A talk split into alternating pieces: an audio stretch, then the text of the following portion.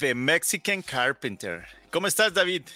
Muy bien, Martín, ¿cómo estamos? ¿Cómo te va? Bien, muy bien, aquí ya listos para una, una charla más con The Mexican Carpenter. Hace un momento que nos conectamos, estaba platicando que estábamos viendo, estaba yo viendo el video que subiste o que acabas de subir a Facebook, el de las brocas de Bosch. Ah, oye, pero este eso fue hace mucho tiempo, hace como un mes. No manches, ¿cómo crees? Decía Premier en esa madre. Ay, ay, ay, ay, ay. Sí, cierto, sí, cierto.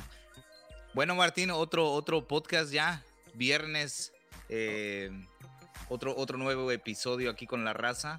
Fíjate que este tema es muy interesante. Desde que iniciamos este podcast, queríamos siempre tener contenido que de alguna manera nos, nos ayudara a nosotros para, para seguir haciendo lo que estamos haciendo y que de alguna manera la gente que nos escucha también eh, se llevara algo. Obviamente compartimos cosas personales de lo que hacemos, de lo que, de lo que pasa, pero siento que este tema dentro de la construcción la, eh, es súper importante. Digo, sin esto no habría resultados positivos y siempre tendríamos confusiones a la hora de hacer cualquier cosa en cualquier proyecto, ¿no?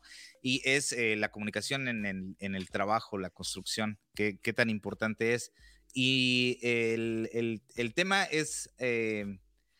eh, es, simple, ¿no? La comunicación es simple. La mayoría de personas, especialmente los latinoamericanos que trabajamos en Estados Unidos, eh, tenemos ese, ese, esa actitud de hacer las cosas rápidamente y nos brincamos varias cosas, ¿no? una muy, muy sencilla, ¿no? avisarle al cliente a qué horas vamos a llegar, si es que vamos a llegar tarde, avisar, eh, somos más, este, pues somos como que más este, distraídos de alguna manera y pensamos que todo está bien, ¿no? Y, y, realmente la cultura americana es mucho de ese, de ese tema, de comunicarte. Cuando te comunicas, te haces, este, estaba yo eh, eh, buscando reliability, reliability.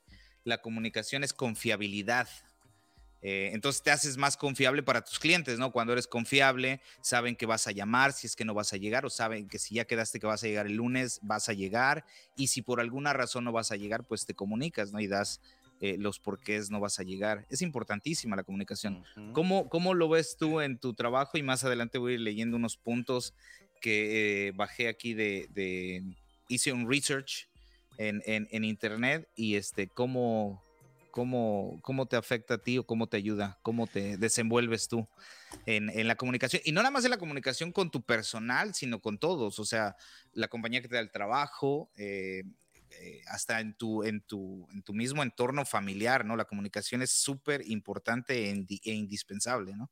Así es. Sí, es algo muy importante porque como lo mencionaste, a veces hacemos o alguien puede hacer un cambio que en el momento él eh, solucionó su problema, pero que quizá creó otro problema para otra persona y ahí es donde empieza un relajo.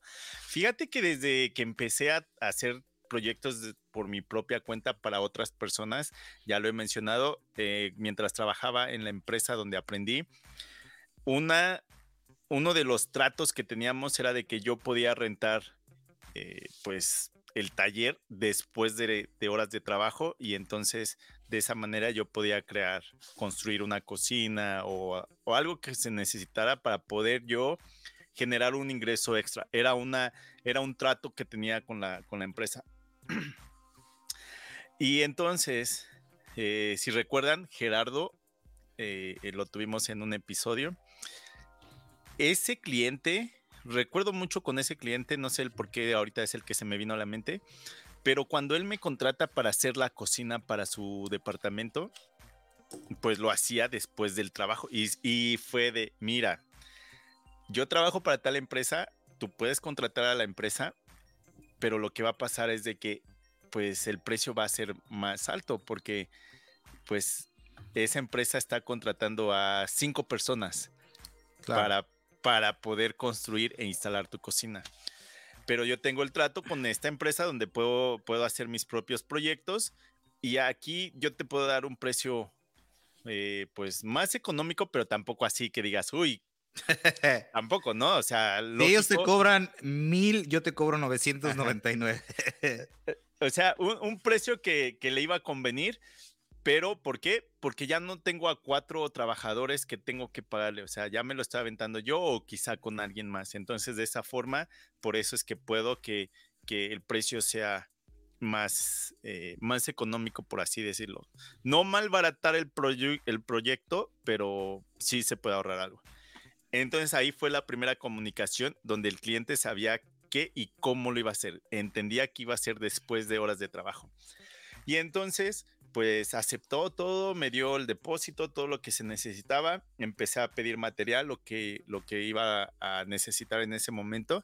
Y fíjate que lo que yo hacía era de, como me daban sus correos electrónicos, eh, a los dos o tres días de que ya había empezado el proyecto, era de, le tomaba una foto a lo que ya había hecho y le decía, así vamos en el, progreso de la construcción de, sus muebles. Y entonces, incluso él decía, no manches, o sea, qué buena idea que tú me estás mostrando y, no me dejes nada más de que, ching, pues a ver qué pasa, a ver si ya lo está construyendo, qué estará haciendo. Era de, no manches, ya estoy viendo avance, aún cuando pues, no tengo los muebles aquí, pero tú porque me los estás mandando por correo, ya estoy viendo esas fotos. Entonces ahí era, era muy importante y era de que el plan es de que tal día yo voy a instalar tales cosas, ¿no? y entonces, pues todos empezábamos a planear si es que necesitábamos quitar algo, si es que él tenía que contratar a un plomero o a un electricista, pero ahí era la comunicación entre el dueño y pues yo que era el que estaba el que estaba construyendo. Entonces, esa era una de las formas que yo lo hacía y creo que la única vez que llegué a tener problemas con un cliente no fue relacionado a la comunicación entre el cliente y yo. Fue algo así que el cliente salió como con unas cosas de, ay, no manches, ¿cómo es posible que, que te estás quejando de esto cuando no es problema mío, es problema del concreto que está todo a desnivel? Pero, eh, pues nuevamente, ahí era la, la, eh, la comunicación con el cliente. Y puedo seguir, pero quiero que ahora tú, tú me comentes qué es lo que tú haces. Realmente cuando nosotros, por ejemplo, empezamos una casa y nos dan el plano, eh, siempre es bueno iniciar una conversación ya sea con el arquitecto, bueno, o, primero con el arquitecto para ver si este, todo está en orden. Eh, y luego tener una cita con el dueño, asegurarse de que el plano está tal cual como él quiere, que no vaya a haber cambios, porque esos cambios ya después construido, pues son mucho más, obviamente, más, dan más problemas y son más caros. Eh, pero la comunicación es constante y en este, en, este caso de cuando los clientes están involucrados en la construcción de su casa, para ellos el nivel de estrés es, mucho mayor, ¿no? Si nosotros los constructores tenemos preguntas, imagínate ellos. Eh, y ahora con la, con la, con la, tecnología o el avance en, la, en las redes sociales o el, información en, en, internet, siempre están ellos eh, eh, cuestionándote todo momento, ¿no? Materiales, técnicas de instalación. Entonces tienes que estar eh, actualizado tú e informado para estar preparado para contestar todas estas preguntas, ¿no?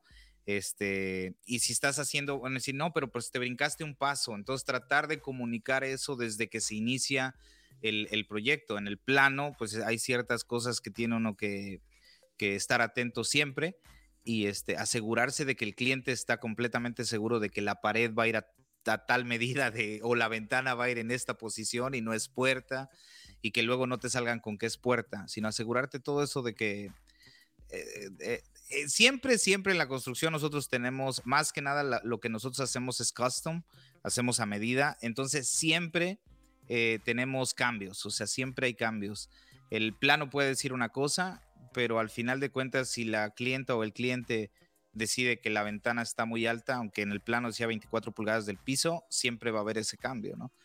Pero el chiste es que haya la comunicación con el cliente, ¿no? Porque imagínate, si no hay esa información o la, eh, la comunicación de mandar emails o fotos con, con, este, updates del, del, proyecto, la clienta fácilmente puede decir, pues es que tú no, me dijiste, no me enseñaste, y tú le vas a decir, bueno, pero pues estaba en el plano, sí, pero pues ahora sí no lo quiero, lo quiero a, 36 pulgadas, está muy abajo al piso, o lo que sea, ¿no? Entonces, de alguna manera, eh, mensajes de textos, una llamada de, teléfono o en este caso información eh, vía correo electrónico, eh, te proteges tú y proteges a, tus clientes. No, no, no, mira, este cambio lo hicimos porque tú dijiste tal día y aquí está el email que te mandé con las medidas que íbamos a cambiar.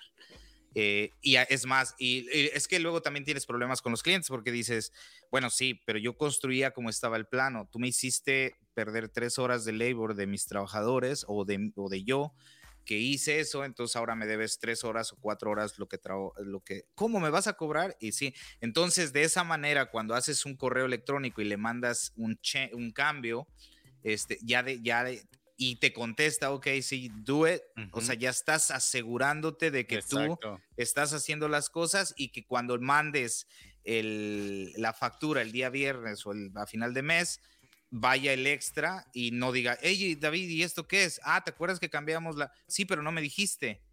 ¿Cómo no? Ahí está el email. Exacto. Entonces es una manera también de protegernos y de que los clientes sepan exactamente qué está pasando en, en, en, en la, la, construcción. Eh, hay, hay, una serie de, de, de, cosas que se tienen que hacer. Por ejemplo, en, ahorita estamos trabajando o vamos a preparar un trabajo para trabajar en Washington, D.C. Y ahí hay que tener, ah, bueno, pues ahí se trata de tener doble comunicación o triple, porque ahí tienes que tener comunicación con la asociación de dueños de las casas, la ciudad, tienes que hacerles... Eh, poner anuncios de que vas a estar construyendo, proteger el área donde vas a estar trabajando. Y es una serie de cosas que si te las brincas, eh, recuerdo una conversación que tuve con César hace unas semanas, donde ellos estaban a punto ya de empezar el trabajo y ellos ya tenían todos sus permisos, tenían este, el downstairs ya en el trabajo, tenían acordonada la zona donde iban a trabajar. Y este, ellos empezaron a trabajar y a las dos horas llegó la ciudad y los paró. Y él dijo, pero ¿cómo tengo todos mis papeles? Tengo todo. Dice, sí, pero no le avisaste a los vecinos. Y, y, ese papel no lo tienes. Entonces ellos están quejando de que están entrando camiones con material, están sacando lodo de la calle, no tienes a nadie limpiando en la calle. Entonces, no sé si con él estaba platicando o con otra persona que trabaja en Washington pero ahí es donde se tiene uno que informar. Y, eh, eh, y, tener esa comunicación con toda la, gente que está encargada de ese proyecto para no tener problemas. Y los, los, este, los pararon y el, el, el, paro duró casi una semana hasta que le dieron el permiso otra vez de los dueños. Era un papel simple, pero eso tomaba, tomaba un tiempo, que si no lo hiciste, cuando lo quieres hacer en ese momento, pues no funciona así. Ahora paras, cubres otro, eh, otra vez el área, limpias lo que ya hiciste, sacas a toda la gente y cuando tengas ese papel, regresas. y ese es tiempo que te, que, te, que te cuesta, ¿no? Ahorita, por ejemplo, con los materiales, si no estás arriba, por ejemplo, recibes el plano, haces el, el, la cotización y si no comienzas, por ejemplo, ahorita a, a, a ordenar materiales, por ejemplo, no te comienzas a comunicar, por ejemplo, con, la, con las personas que están encargadas de las ventanas y, y no las ordenas o, no te, o, de, alguna manera no tienes esa comunicación con el cliente y al, al, que va a construir la casa no le dices, hey, pero vas a construir la casa, la casa la construyes en dos semanas, pero las ventanas llegan en ocho semanas toda esa información se tiene que establecer y tener conscientemente de lo que se va a hacer para que todas las personas estén en el mismo canal, todos, ¿no? Ok, sí, el constructor llega el lunes, las, eh, se terminan dos semanas, se hacen los shingles en tres semanas, pero de ahí vamos a tener un paro hasta que lleguen las ventanas durante ocho semanas. El dueño sabe, los constructores saben, la ciudad sabe, los vecinos saben, todo el mundo sabe, ¿no? Ahí, hubo estos cambios, está, está, está todo en un correo es una serie de cosas. Fíjate que la construcción es este, bastante interesante en ese, que nunca, nunca paras. Y, vas y ves un, vas y eh, te dan un plano, lo, lo, analizas y dices, bueno, y este, este material que va a ser, ok, pero ¿qué pasa si no hay este material? Eh, ¿Qué alternativas tengo? Entonces tengo que hablar con el arquitecto. Ok, pero si el arquitecto dice esto, que la ciudad lo aprueba, o sea, ¿puedo hacer ese cambio? Porque cuando llega el inspector, va a decir, oye, pero si en el plano tienes estas y las cambiaste por estas, entiendo que ahorita el material está, no tienen esto, pero ¿dónde está donde lo aprobaron? ¿O quién fue el que autorizó esto? Entonces, eh, es un, hay que estar en top of your game, dicen los, los americanos, porque si no se te van las cosas y terminas trabajando de a gratis en varias, en varias, en varias cosas. Ese es el problema. Fíjate que hace unos días, en la instalación en la que estamos, me acordé de, de la mala comunicación que hubo en uno de tantos proyectos en la empresa en la que trabajaba. Esto es lo que pasó. Cuando ya el cliente acepta que se le construya la cocina y todo eso, pues la secretaria nos daba el plano de pues lo que se tenía que, que instalar o construir. Entonces, pues de ahí pasaba a otra oficina donde yo era el encargado en el sacar el tamaño de cada mueble, la pieza de cada mueble, pedir algo de material. Pero ese no fue el problema. En ese momento creo que yo era nuevo, entonces no tenía nada que ver en, esa parte. Y entonces a mí me dijeron, mira, tenemos este plano que es el principal y es el que todos vamos a utilizar. ¿Por qué? Si durante la construcción hay un cambio de algún mueble o hay que hacer una perforación diferente, ahorita voy a decir por qué la perforación, se va anotando en este plano que es el principal. Si sacamos copias para ti, para el de allá y hay cambios, pues hay diferentes planos que no sabemos cuál vamos a seguir. Entonces es un plano principal y de ahí pues ya todos agarramos el papel que necesitamos, pero siempre va a haber uno. Pues bueno, construyen una, un mueble grande, tiene puertas y cuando abres las puertas puedes sacar cajones. Entonces, si el cajón de hasta abajo las, las bisagras no se instalan más arriba, pues no se va a poder instalar ni el cajón ni la bisagra. Entonces, esa era una de las cosas que hacíamos constantemente, pero nadie eh, lo marcó en ese plano. Entonces llegan las puertas y el que es encargado de hacer las perforaciones para las bisagras, pues como en el plano no había nada marcado, él dijo, ah, pues de, la parte de abajo, ajá, es estándar, de la parte de abajo 4 pulgadas, de la parte de arriba 4 pulgadas y centro. Entonces, tres, tres bisagras en una sola puerta. Entonces, a la hora de la instalación, pues se dan cuenta, oye, pues esta la, la, hicieron mal y era una puerta que ya no se podía arreglar. Entonces, ellos pidieron otra puerta. Entonces, se tarda como una semana en lo que llega, la lijan, la pintan, dejan que seque y en el mismo plano nadie marcó y otra vez que le Vuelven en el mismo lugar. Piden otra puerta, tarda una semana, la lijan, la pintan, secan y llega otra persona y dijo, ah, pues voy a hacer las perforaciones para ayudar, para agilizar este trabajo. Y hace la misma operación, la tercera puerta con la perforación en el lugar equivocado. Entonces ahí la mala comunicación, si sabían que había un plano principal, pero pues nadie estaba eh, escribiendo ahí. Entonces eso nos pasó hace, hace unos días, no exactamente eso, pero se me vino a la mente y se los empecé a comentar a, a Anthony y a Edgar que están trabajando conmigo. Y era de, es que era una mala comunicación. Alguien lo intentó hacer, el último que lo intentó hacer fue como en buena de buena, eh, en buena obra. Bueno, buena onda. En buena, onda, intentando arreglar, pero pues al final fueron como, como cuatro puertas las que se necesitaron para ese proyecto por la mala, mala, mala, comunicación. Y así hubo alguna otra donde pues ya se empieza a construir la cocina, pues lógico vas a medir y todo, hace el plano, el dueño acepta que ese es lo que ellos quieren y empezamos a construir la cocina y cuando llegamos a la instalación, en medio de la cocina donde iban a ir nuestros muebles, una pared. Y es así de... ¿Y esto? ¿Y ahora qué pasó? ¿Por qué hay una pared aquí? Ya no caben los muebles que necesito instalar. Y dice los dueños, ah, es que cambiamos de opinión y entonces decidimos que aquí va a ir una pared por esto y por esto. Y era así de, ¿no crees que es algo que nos tenías que decir antes de construir? O si ya los habíamos construido, pues lo podíamos modificar en el taller con tiempo y no el día en el que tenemos que hacer la instalación. Entonces ahí se te van muchas cosas por querer hacer algo que te solucione en ese momento tu problema. Quizá estás creando otro problema para otra persona.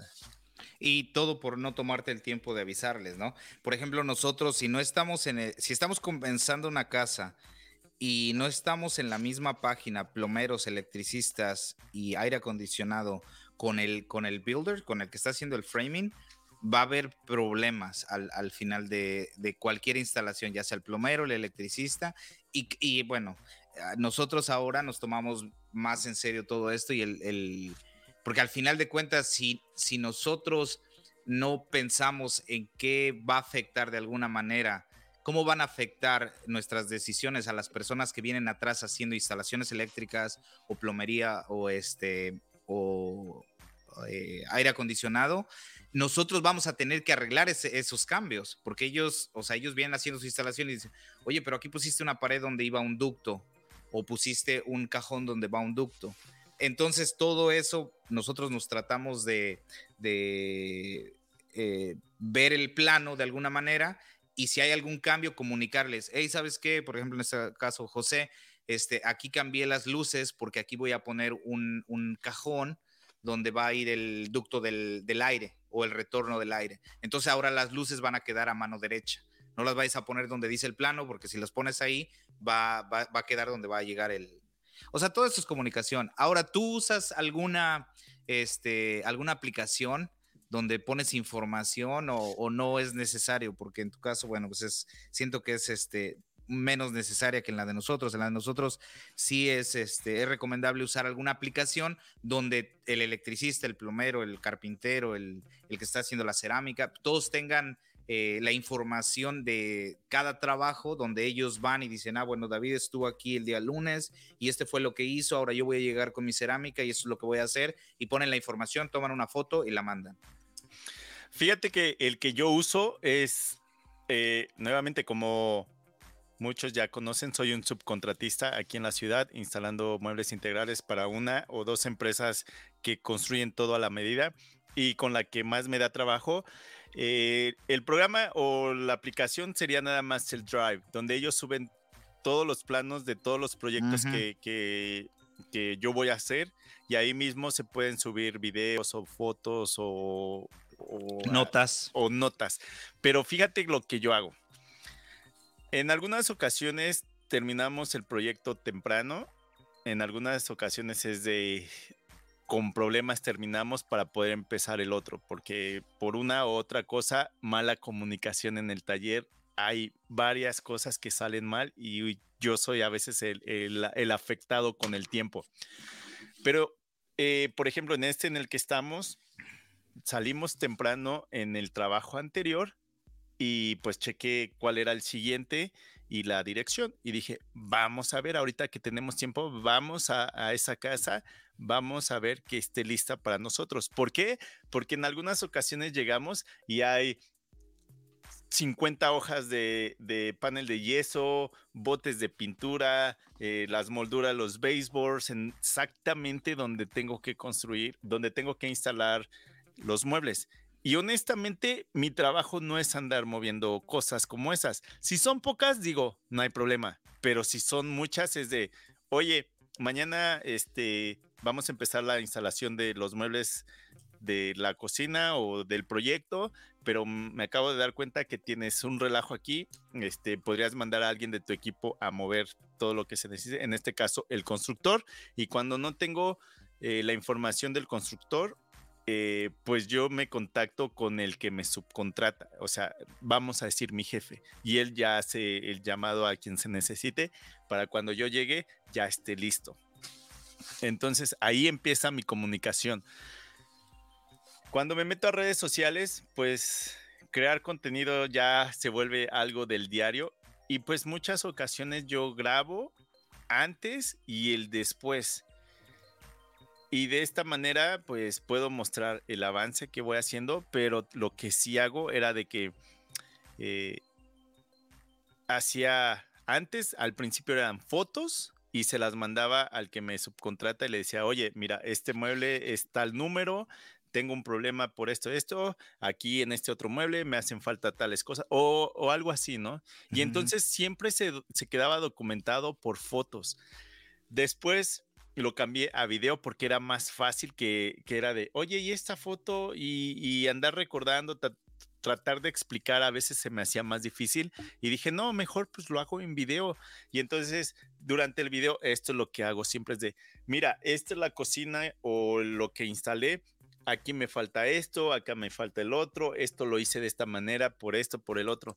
Cuando, cuando contratan a alguien aquí en la ciudad, me he dado cuenta por, por algunas empresas, en cuestión de instalación de muebles integrales, una de las cosas que te piden es de que puedas hacer, puedas tomar decisiones. Tampoco no todas las decisiones las puedo hacer yo, pero por ejemplo, iniciativa. Por ejemplo, de que, ah, mira, este problema se creó aquí porque quizá en el taller no lo hicieron bien, pero yo lo puedo arreglar de esta, de esta manera. Y entonces no perjudico a nadie y saco la chamba y arreglo lo de alguien, ¿no? Pero en algunas ocasiones hay cosas que yo no puedo decir, lo voy a hacer de esta manera porque digo yo, es de, oye, ¿qué crees? Mira, aquí tengo un problema y es por FaceTime, para que lo veas lo que te estoy explicando. Mira, aquí tengo este problema, eh, lo que yo pienso es que deberíamos de hacer esto, esto y esto. Tú me das la aprobación, sí o no. Y a veces es de, a ver, espérame, entiendo qué es lo que pasó, pero ahora necesito que el, el dueño o el dueño me apruebe a mí. Y, a veces me ha pasado de que estoy esperando porque ya no puedo hacer nada porque estoy esperando por esa aprobación. Y casi siempre es de, sí, hazlo. Es muy rara la vez de, no, no, no, no podemos hacerlo. Pero al menos yo ya di mi punto de vista y decir cómo lo puedo resolver. Entonces, eso también es algo que, eh, que si alguien empieza en construcción o ya está en construcción, ofrecer es de como...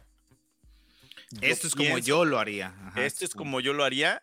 Lógico, nuevamente, a veces no podemos ser el último que decide, pero al menos tú ya estás dando ideas. Y en algunas ocasiones en el trabajo es de, oigan, fíjate, ¿eh? y esto me pasó hace poco. Hice una instalación donde era un diseño muy, muy raro y necesitaba hablar con la diseñadora. Son como cuatro diseñadoras ahí en, Majestic. Y me acerco con ella y le digo, oye, ¿por qué hiciste esto en este diseño? Y ya medio me explica y, y le digo, ok, entonces deja explicarte el por qué a mí me perjudica por esto, por esto y por esto. Y me dice, ah, es que fíjate que yo hago el diseño y se lo paso a tal persona y ellos son los que hacen los cambios. Entonces era así como que le aventaba la bolita. Y era de, ok, ya me la sé, ya sé por dónde va. Y bueno, en esta empresa es el papá y los dos hijos, pero los dos hijos son los que ya ahora se dedican, los que mueven todo, vamos a decir. El papá también está presente, pero ya no, ya no tanto. Y entonces uno es el encargado de el taller y el otro es el encargado del field. Ajá. Entonces, con el que yo trato es con el que está en campo, por así decirlo, ¿no? Y en muchas ocasiones era de, oye, Brad, ¿qué crees? Mira, esto está pasando, este problema viene desde el taller. Tus trabajadores están haciendo esto mal en cada proyecto. Necesito que... El mueble era de 36 y me lo mandaron de 24. Necesito que hablen con, con sus trabajadores porque esto está pasando. Esto yo no lo puedo arreglar aquí. Ah, ok, ok, ok y pasaba la siguiente instalación y lo mismo, y la siguiente instalación y lo mismo. Y otra vez les recordaba, oye, no me has cambiado nada aquí. Ah, es que, ¿qué crees que hablé con Jesse? O sea, el hermano. Ajá. Y es así de, ok, entonces. Pónganse de acuerdo ya ustedes, cabrones. Y seguía otra instalación y lo mismo. Y seguía otra instalación y lo mismo. Y entonces iba ahora directo con Jesse y le decía, oye, Jesse, esto, esto, esto está pasando. Ya se lo comuniqué a tu hermano y pues no están haciendo nada al respecto. Y eso nos afecta porque aunque yo soy el subcontratista, si tú quedas mal, yo quedo mal. Entonces, pues los dos nos podemos ir para abajo si perdemos este pues, negocios, ¿no? Sí, luego tú eres una de las personas que hace los, los últimos detalles en las casas o en los departamentos, ¿no?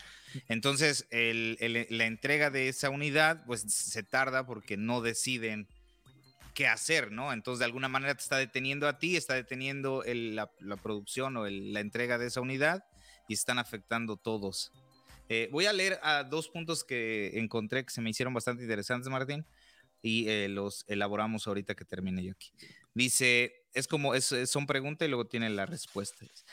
¿Por qué es importante la comunicación en la gestión de la construcción? La buena comunicación es un componente importante en la gestión de proyectos, ya que permite que los proyectos progresen sin problemas y eh, a tiempo. Garantiza que, que los miembros del equipo estén alineados con los objetivos del proyecto y comprendan exactamente lo que se espera de ellos. También ayuda a generar confianza para que todos trabajen mejor juntos desde el principio hasta el final del proyecto.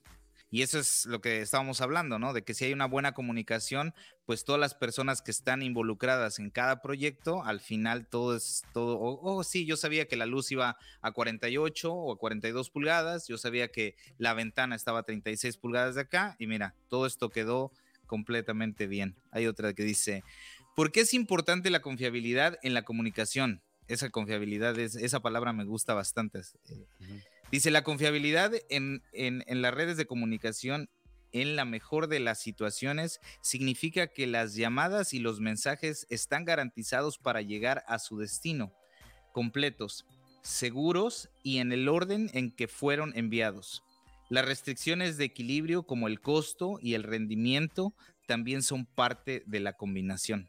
O sea que en este caso la comunicación y la, y la confiabilidad son vitales para cualquier eh, eh, proyecto. Hay otro que dice, ¿qué es la comunicación en la dirección de obra? Muchos proyectos fracasan por falta de comunicación o por una comunicación eficaz, ineficaz. La comunicación se define mejor como el intercambio de información y la expresión de ideas, pensamientos y sentimientos mediante el uso de palabras y otros métodos el contexto de la gestión de proyectos, esto significa el intercambio de conocimientos, habilidades y experiencia. ¿Cómo ves? Bien, bien. Es que sí es, es muy importante la comunicación porque si no, se hace un, un relajo. Entonces ya no terminé de contarte. Dale, dale. Me estoy metiendo acá. Entonces, un día decidí, ok, ya hablé con uno. Y él no se comunicó con su hermano y entonces no hubo cambios. Y cuando hablo con su hermano me dice que él no sabía. Entonces lo que hice fue, ok, hago un chat entre los tres y ahí voy subiendo la información y el que lo lea, pues ya no depende de mí porque pues yo soy el subcontratista y este y pues si en el taller no lo hacen de la forma que tiene que ser, pues está fuera de mi control y yo no lo puedo resolver. Y aunque sea el subcontratista, aunque ellos me están contratando para hacer las instalaciones de, sus muebles, fíjate que, pues siendo el intermediario entre el dueño de, la casa y la empresa, me pongo más del lado del dueño de la, de la casa, aunque no es él directamente el que me esté pagando, de él viene el dinero, pero no directamente me está pagando a mí. Entonces siempre me pongo mm, de su lado y así como tú dices, es de, ok, voy a empezar tal día, mi plan, y, y, sí intento hacer eso, es casi siempre lo que hago cuando está el cliente y cuando no hay cliente, vamos a decir, cuando es un, una constructora, entonces a la empresa Majestic es a la que le voy dando información de que, mira, empiezo, vamos a decir, el lunes, mi plan es instalar esto, esto, esto, esto, esto, para que tú sepas y si todavía no tienes el otro material listo, me te vayas moviendo porque para tal día o yo ya estoy listo y necesito más material. Si tú no me lo traes y yo estoy en, la, en esa casa, a ti te está costando por tenerme en esa casa sin estar haciendo nada. Porque una vez, fíjate que hicimos, eso fue cuando recién empecé con ellos trabajando porque pues quería demostrar lo que podía hacer. Pero en ese tiempo me pagaban, era de, este es el proyecto, esto es lo que te ofrezco, ¿cómo ves? Es tantos días de trabajo. Y ya yo veía el plano y decía, sí puedo, y a veces era de, no, no puedo, en ese tiempo no puedo, entonces, pues creo que tus números están mal, tenemos que ajustarlo, ¿no? Pero bueno, era un, trabajo que, se tenía que hacer y me tardé como unos tres días más. Y le dije, ¿sabes qué? No te lo voy a cobrar porque pues salió algo mal. Órale, no te lo voy a cobrar el extra los otros días pero pues hay que pues poner atención ahí porque pues a mí me estás atrasando o estoy trabajando de más. Y luego y después dije, qué tonto, ¿por qué hice eso? Pero bueno, lo hice, ¿no? Entonces llegó el momento en el que hubo tantos errores desde el taller que a mí me empezó a atrasar. Y y le dije, mira, yo te voy a cobrar por mi tiempo, yo no puedo ir a trabajar de a gratis. Entonces, de esta manera, si tú no me estás llevando el material, a ti te está costando tenerme en esa casa donde no hay producción, no hay instalación, porque tú te me estás atrasando con tus trabajadores que o lo están haciendo mal o algo está pasando, pero ese no es problema mío. Entonces, lo que puedes hacer es sacarme de esa casa y meterme a otro proyecto en lo que te llega el material para esta, pero a mí no me tienes parado porque te está costando tenerme ahí esos días. Ahora, quizá va a haber días en los que no hay trabajo por, por algo, porque no están listos, ya sea la casa o el material no llegó a tiempo, pero a mí no me digas ese mismo día que no hay algo, porque a mí me das en la torre pero si me das uno o dos días, me das chance de, de acomodarme, planear, de planear mis días.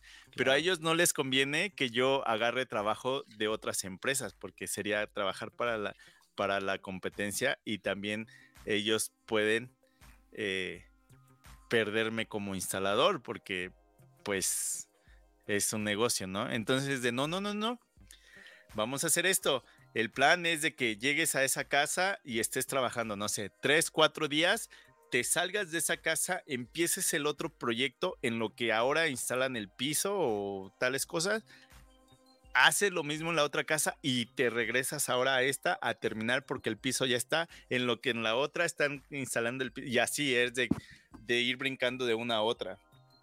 Entonces, esa es la comunicación que hay entre nosotros al final de, de la instalación platico con los dueños, si es que los dueños están viviendo ahí, y les digo, mire, yo tengo una lista de lo que pienso que hay que cambiar o que no pude terminar por cualquier cosa, pero ahora lo que yo necesito de ustedes es que en cuanto yo me vaya o, más tarde o en la noche, ustedes vean la, la instalación y en una libreta vayan apuntando, no, pues tal puerta trae un rayón, o aquí como que no se ve bien, o esto no era lo que yo esperaba porque dimensiones, no sé, algo. De esta manera, yo le paso mi lista a Majestic y tú le pasas su lista a Majestic y entonces a mí Majestic me dice qué es lo que tengo que cambiar si hay algo que cambiar, porque ahí yo ya no puedo tomar ninguna decisión, ya es cosa de la empresa que me está subcontratando, pero yo estoy de su lado y esto es lo que mi lista dice, pero quiero que usted haga la suya. Entonces ahí la, la comunicación con el cliente también es, es muy, muy, muy importante decir, mañana llego, por ejemplo, yo llevo a mi hija a la escuela y entonces digo, yo mañana llego a tal hora después de llevar a mi hija a la escuela. Y es de, ah, ok, ya sabemos a qué horas vas a estar aquí. Y si no estamos, eh, te dejo la puerta de atrás abierta o la llave está guardada en tal lugar. Pero al menos ellos ya saben a qué horas llego y a qué horas termino. Y si algo pasara, les llamas y les dices, ¿sabes qué? No voy a poder llegar. Eso es primordial, ¿no? Oye, hablando de tus, de, tus trabajos, ¿cómo son tus experiencias cuando tienes, he visto que haces instalaciones en unidades nuevas, pero también haces instalaciones con clientes? ¿Cuál es tu experiencia y cómo, cómo son tus métodos o tus pasos cuando trabajas con clientes? Obviamente cuando estás solo en una unidad nueva, pues es más fácil, no tienes que estar preocupándote de un chingo de cosas, ¿no? Pero cuando estás en la casa de alguien, pues desde que llegas es un, es un, este, pues es diferente, ¿no? Todo el, todo la atmósfera es diferente, ¿no? Eh, tienes que eh, proteger el piso, no hacer polvo, traer todas aspiradoras. Es, me imagino que la experiencia es eh, mucho más diferente. Y otra cosa, son dos preguntas aquí. Y este, ¿cobras más cuando hay gente, cuando es instalación y hay clientes en la casa? ¿O la instalación es por mueble o cómo le haces ahí? Fíjate que cobrar más, no es lo mismo instalar en una, bueno, en cuestión de precio, lo mismo que en una, en una casa nueva que en una casa donde ya estén viviendo. Ahí fíjate que no, ¿eh? no hay ningún cambio. Logísticamente no te quita más tiempo trabajar con alguien en, en, en o sea, no, no se te hace que es un poco más difícil. Fíjate que durante los nueve años que llevo trabajando por mi propia cuenta, he trabajado con empresas en forma de pago, instalación por pie lineal, he trabajado por proyecto y ahorita trabajo por día. Y no es de que porque me paguen por día me voy a hacer bien, güey. porque no, no es eso. Fíjate que lo que llegamos es los primeros días llegar con todo, con todo, para que los últimos ya no sean tan pesados. En algunas ocasiones se puede, en algunas no. Pero cuando hay gente viviendo en esa, en alguna casa o departamento, lo primero que pregunto es de, ¿tienen algún perro o algún gato para saber si puedo dejar la puerta abierta en lo que ando metiendo cosas o estar atento a que no se me vaya a salir? Porque si no, es mi problema. Entonces, esa es la primera.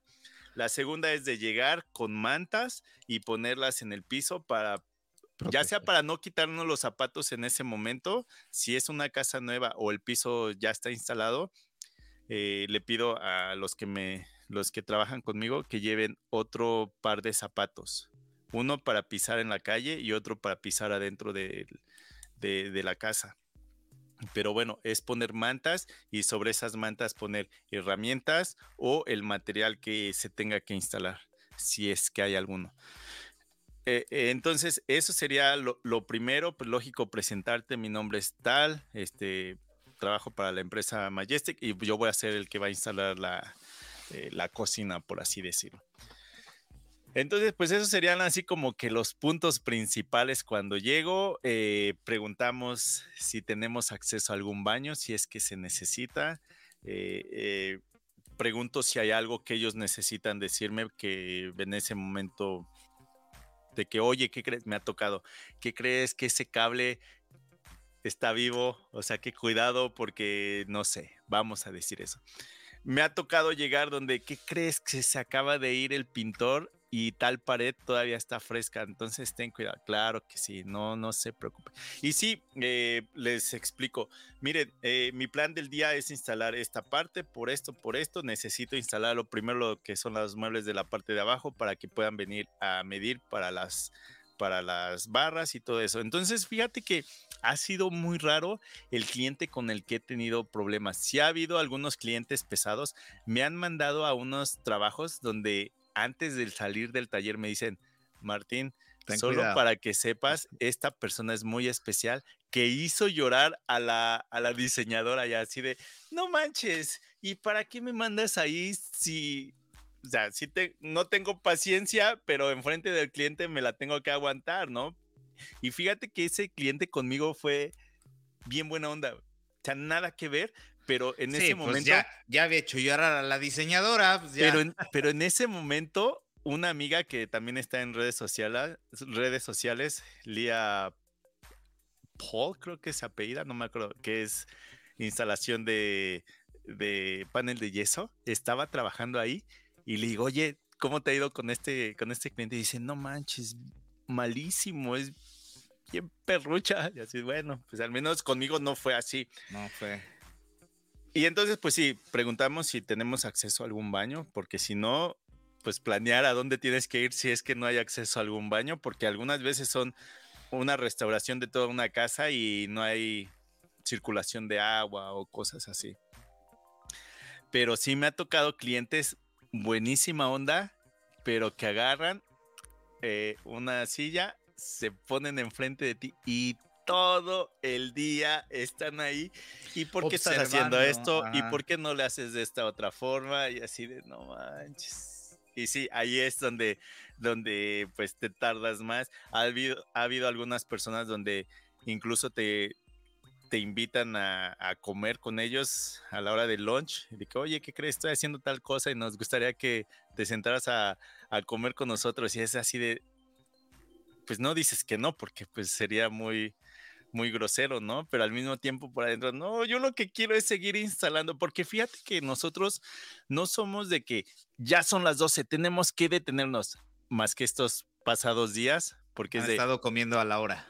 Porque es de, necesito ir al taller a recoger algunas cosas, entonces pues vamos comiendo en el camino o nos queda el Costco, ahorita nos queda como ni a cinco minutos y es de, vamos ahí, compramos algo de comida y pues ya solamente esto, porque fíjate que sí es de detenerte exactamente a las 12 a comer es a veces como que pues todavía no tengo tanta hambre, todavía aguanto. Y ¿A, qué horas ¿A qué horas empiezan a trabajar, Martín? Yo salgo de la casa a las 8 de la mañana, pero es porque tengo que dejar a Hanna a la escuela. Entonces empiezas ocho y media, nueve. Ocho y media o nueve. En algunas ah, ocasiones necesito pasar al, al, taller, en algunas ocasiones, en algunas es de ir directo. Y pues lógico, si están en la, están de vacaciones, pues es salir a las 8 a más tardar de la casa. Ya. Ok, sí, por eso, por eso a lo mejor a las 12 no tienes hambre. Nosotros regularmente empezamos a las 7, 7 y media. Y a las 12 ya la gente me comienza a ver raro si no, si no paramos para comer.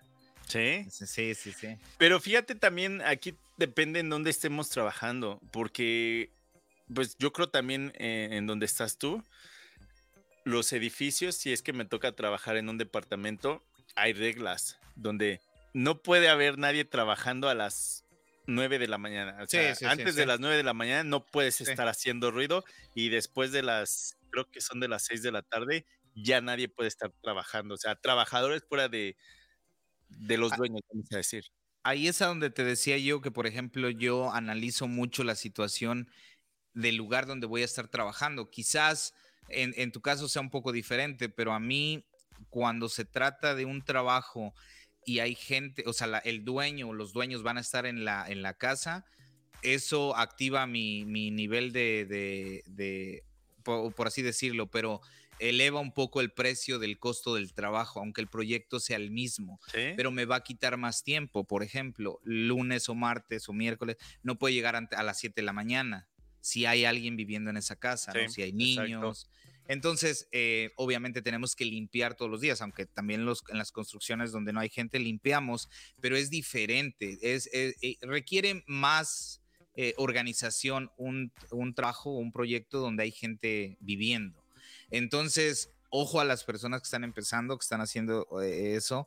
a mí me pasaba mucho al principio, ¿no? De que hacíamos una adición en alguna casa y, o una construcción nueva y a veces me quitaba más tiempo una adición pequeña en una casa ya establecida que una casa nueva.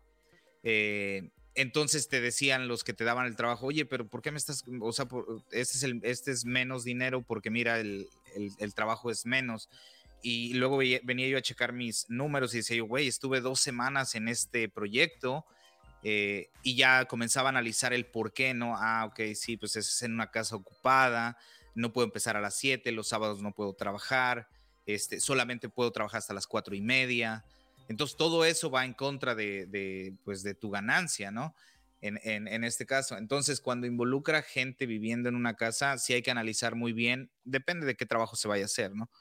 Eh, remodelaciones de, de, baños o remodelaciones de cocina es, eh, son los proyectos que más este, atención necesitan y si hay alguien viviendo en la casa, obviamente el nivel de estrés para la gente que está viviendo en la casa es, es mucho mayor. Así hay que tener mucho cuidado en eso y analizar muy bien cuando uno está haciendo este, números en ese, en ese caso. Y fíjate que incluso he llegado a preguntar cuando son familias jóvenes de que, oye, ¿hay algún bebé aquí? Porque voy a estar usando taladros de impacto. Y si hay, pues bueno, uso taladros atornilladores que no son tan ruidosos, pero pues tengo que trabajar porque pues para eso estoy ahí y para eso fue planeado que iba a estar tal día. Pero sí me ha tocado, ¿eh? De que no, no, no, sí hay, sí hay bebés, pero no te preocupes, incluso cuando estén durmiendo no nos afecta el, el sonido. Ah, pues bueno, órale, al menos ya, ya saben. Pero también es ahí de llevar una buena relación con el cliente. Han sido muy pocas las malas experiencias que he tenido y, incluso, pues bromeo, al final del día de, la instalación, no que lo haga todo en un día, porque a veces no se puede. Me ha tocado unas donde tiene que ser, o es una instalación pequeña, pero tiene que ser un día. Pero bueno, uno de mis chistes es de, mire, yo ya me voy, esto es lo que tuve que instalar, eh, mañana voy a seguir con tal cosa, llego a tal hora, ahorita yo saliéndome, usted puede traerse su colchón y dormirse enfrente de su cocina si usted quiere, pero mañana a las ocho y media de la mañana ya tiene que estar fuera de aquí. no, Otra vez. sí, sí, sí, está bien. Entonces, pues sí, es, es llevar una buena, una buena comunicación con, con el dueño. Me ha tocado eh, familias o, clientes que me han dado al final pues una compensación de una tarjeta para alguna tienda o incluso pues, un billete y es así de no pues no tiene que hacerlo pero pues muchas gracias muchas gracias. y este nos nos ofrecen café o refresco, comida en algunas ocasiones, que ahí es, muy raro, así que sí, sí lo, lo aceptamos bueno, no que lo aceptemos, pero ha sido muy rara la vez cuando ha pasado, pero sí nos han dicho, oye, estoy haciendo un barbecue y quiero que me acompañes y te sientes a comer con nosotros. Y es de, ah, pues órale, muchas gracias. Pero el problema es de que no es media hora, se empieza a hacer más largo y es de, sí. yo quiero, necesito regresar a trabajar y es de, discúlpenme, te necesito seguir con la instalación. Ahí regresamos al, no sé qué episodio hicimos donde hablamos de, de cómo ser un profesional en la construcción, ¿no? Y ahí de lo que hablabas, ¿no? Siempre eh, mantener ese sentido común especialmente si estás trabajando con clientes eh, y ellos están en casa, pues, ser lo más profesionalmente posible. Eh, por ejemplo, ahora con lo del COVID, la gente se volvió más, este, como que más delicada. Entonces, recuerdo hace como un mes y medio, dos meses, fuimos a hacer una instalación de unas puertas en un penthouse, en un edificio en Washington. Y la dueña es súper especial, ya ella tenía problemas, eh, ya había tenido problemas con eh, el personal de mantenimiento del edificio y la compañía que habían contratado anteriormente para hacer la remodelación, eh, desde un principio que yo tuve la entrevista con ella ah, para hablar por teléfono del proyecto que ella iba a hacer, eh, escuché y percibí que era súper, súper delicada. Entonces, eh, en este caso, me fue a ayudar ahí Rodrigo y Lizardo. Les dije, ¿saben qué muchachos? Aquí hay que llevar protecciones para los... O sea, siempre lo hacemos, pero en este caso traté de decirles, güeyes, en esto, aquí con esta clienta es demasiado el el, nivel que ella, o ella está súper estresada con las compañías que vinieron antes y no quiero, no quiero que nosotros quedemos de la misma forma que quedaron las otras compañías. Y guardo el email que me mandó, bueno, trabajamos, no tuvimos ningún problema. Eh, el único problema que tuvimos eh, ya como al tercer día, estuvimos como seis días en esa casa, hicimos la instalación de las puertas y todo, fuimos a lunch a un lugar que estaba cerca de ahí y Lizardo y Rodrigo, si me están escuchando en el podcast, eh, en la entrada del edificio había una, caja donde ponen el correo. Y entonces entrábamos y hay una caja eh, suspendida en el aire en la entrada del edificio y estábamos metiendo unas herramientas. Cuando regresamos del lunch, ellos llevaban sus vasos de soda y los pusieron encima de la caja de, la caja de correo. Y ya ese día trabajamos hasta como a las 5 de la tarde. Le mandé un mensaje, hey, este, ya, ya terminamos, dejamos todo limpio, todo bien. Y lo primero que me manda es una foto con los vasos de, con los vasos de soda. Y ya digo, a la madre ya se las mando a, a los muchachos y digo, ya ven, güeyes, hay que tener cuidado, porque pues sí, ¿no? O sea, eh, aunque pudimos haber dicho, no, no fuimos nosotros, ¿no? Porque pues, es un edificio donde sube un chingo de gente, pero obviamente fuimos nosotros. Entonces ya le dije, ya le pedí disculpas, le dije que eh, no nos habíamos percatado de ese, de ese error y le expliqué el, el, error. Entramos unas herramientas y a la hora de entrar las herramientas, eh, posiblemente, o sea, se les olvidó el, el vaso encima de la, fue el único detalle. Y ya después, hace como una semana me mandó, estaba embarazada en el, en el tiempo donde nosotros hicimos la instalación, ella estaba embarazada. Y ya ahora me mandó, eh, ya tengo a mi niña, muchas gracias. Estuve súper estresada en el tiempo que estuvieron ustedes acá, muchas gracias, pero sin ti no hubiera podido ser posible esto. Y eso lo guardo como diciendo, no mames, o sea, si los contratistas que fueron anteriormente o el mismo edificio, la misma personal de mantenimiento del edificio, eh, se escuchara cómo ella se expresó de sus servicios de ellos, yo diría, yo no quiero trabajar para esa compañía, ¿no? Y yo lo guardo como digo, no mames, o sea, este es, este es un trabajo donde, donde eh, ella tenía un nivel de, o sea, que quería todas las cosas exactas, no, no quería que este, anduviéramos por la casa caminando sin protecciones de, de, en los zapatos, la máscara todo el tiempo, este, el polvo, ella, ella es eh, súper especial para el polvo. Entonces, yo le expliqué desde un principio y le dije, mira, ¿sabes qué? Que en, esta, en este tipo de, proyecto que vamos a hacer va a haber polvo. Así pongamos lo que pongamos, va a haber polvo. Eh, y obviamente vamos a limpiar cada día que, nos vayamos, pero al final siempre van a quedar, siempre va a quedar algo de polvo. Lo único que te puedo recomendar es que al final de nuestro proyecto mandes a una compañía que te haga una limpieza o yo mismo te puedo mandar una compañía que te haga una limpieza en general. Te vas dos horas a la librería o haces algunas cosas y cuando regreses a tu casa ya va a estar limpia. Y así eso fue lo que hicimos. Dice, gracias David, arréglate de eso, manda a la gente que tenga que limpiar. Y ya al final fue, este, limpiamos. Eh, eh, ah, otra cosa que se molestó, porque cuando le hice el, el quote o el presupuesto, claramente le puse hasta abajo, no, en una nota, porque se iba a quitar una ventana y una puerta pequeña y se iban a instalar dos puertas grandes. Era en el quinto piso del edificio y le dije, y le dije en la nota, ¿no? Este, si tú quieres que remueva esas ventanas, te voy a cobrar tanto, ¿no? Este, pero eh, ese costo no está en el, en el, en el estimado. déjame saber si le quieres que lo agregue. Si no, ahí te las, o sea, si no, pues, prácticamente ahí te las voy a dejar. En eso se molestó un poco, pero yo fui claro desde el principio y en el email estaba, en mi quote estaba, porque luego ella dijo, ¿cómo? Let, me, let, me make sure you didn't charge me for that. Fue y checó y dijo, yeah, yeah, you put it on the note. Digo, if you still want me to remove it, I can remove it. Digo, pero pues tengo que venir con dos personas, subir al quinto piso, bajar esas puertas e ir a pagar por desecharlas. Y dice, ¿cómo no las puedes vender? Digo, eh, o sea, no tengo tiempo como para estar vendiendo puertas usadas, ¿no? ¿Qué pasa si liquea o tiene algún problema? No, no quiero ser más responsable de eso. Entonces, perdón, perdón. Dale, dale, dale. No, no, no, perdón, síguele antes de que. Y ya, con eso terminamos, güey, quedó a gusto y ya mm, te digo que me mandó el email donde agradecía los servicios y este y pues con ella tenemos como que las puertas abiertas para futuros trabajos o recomendaciones de ella, ¿no?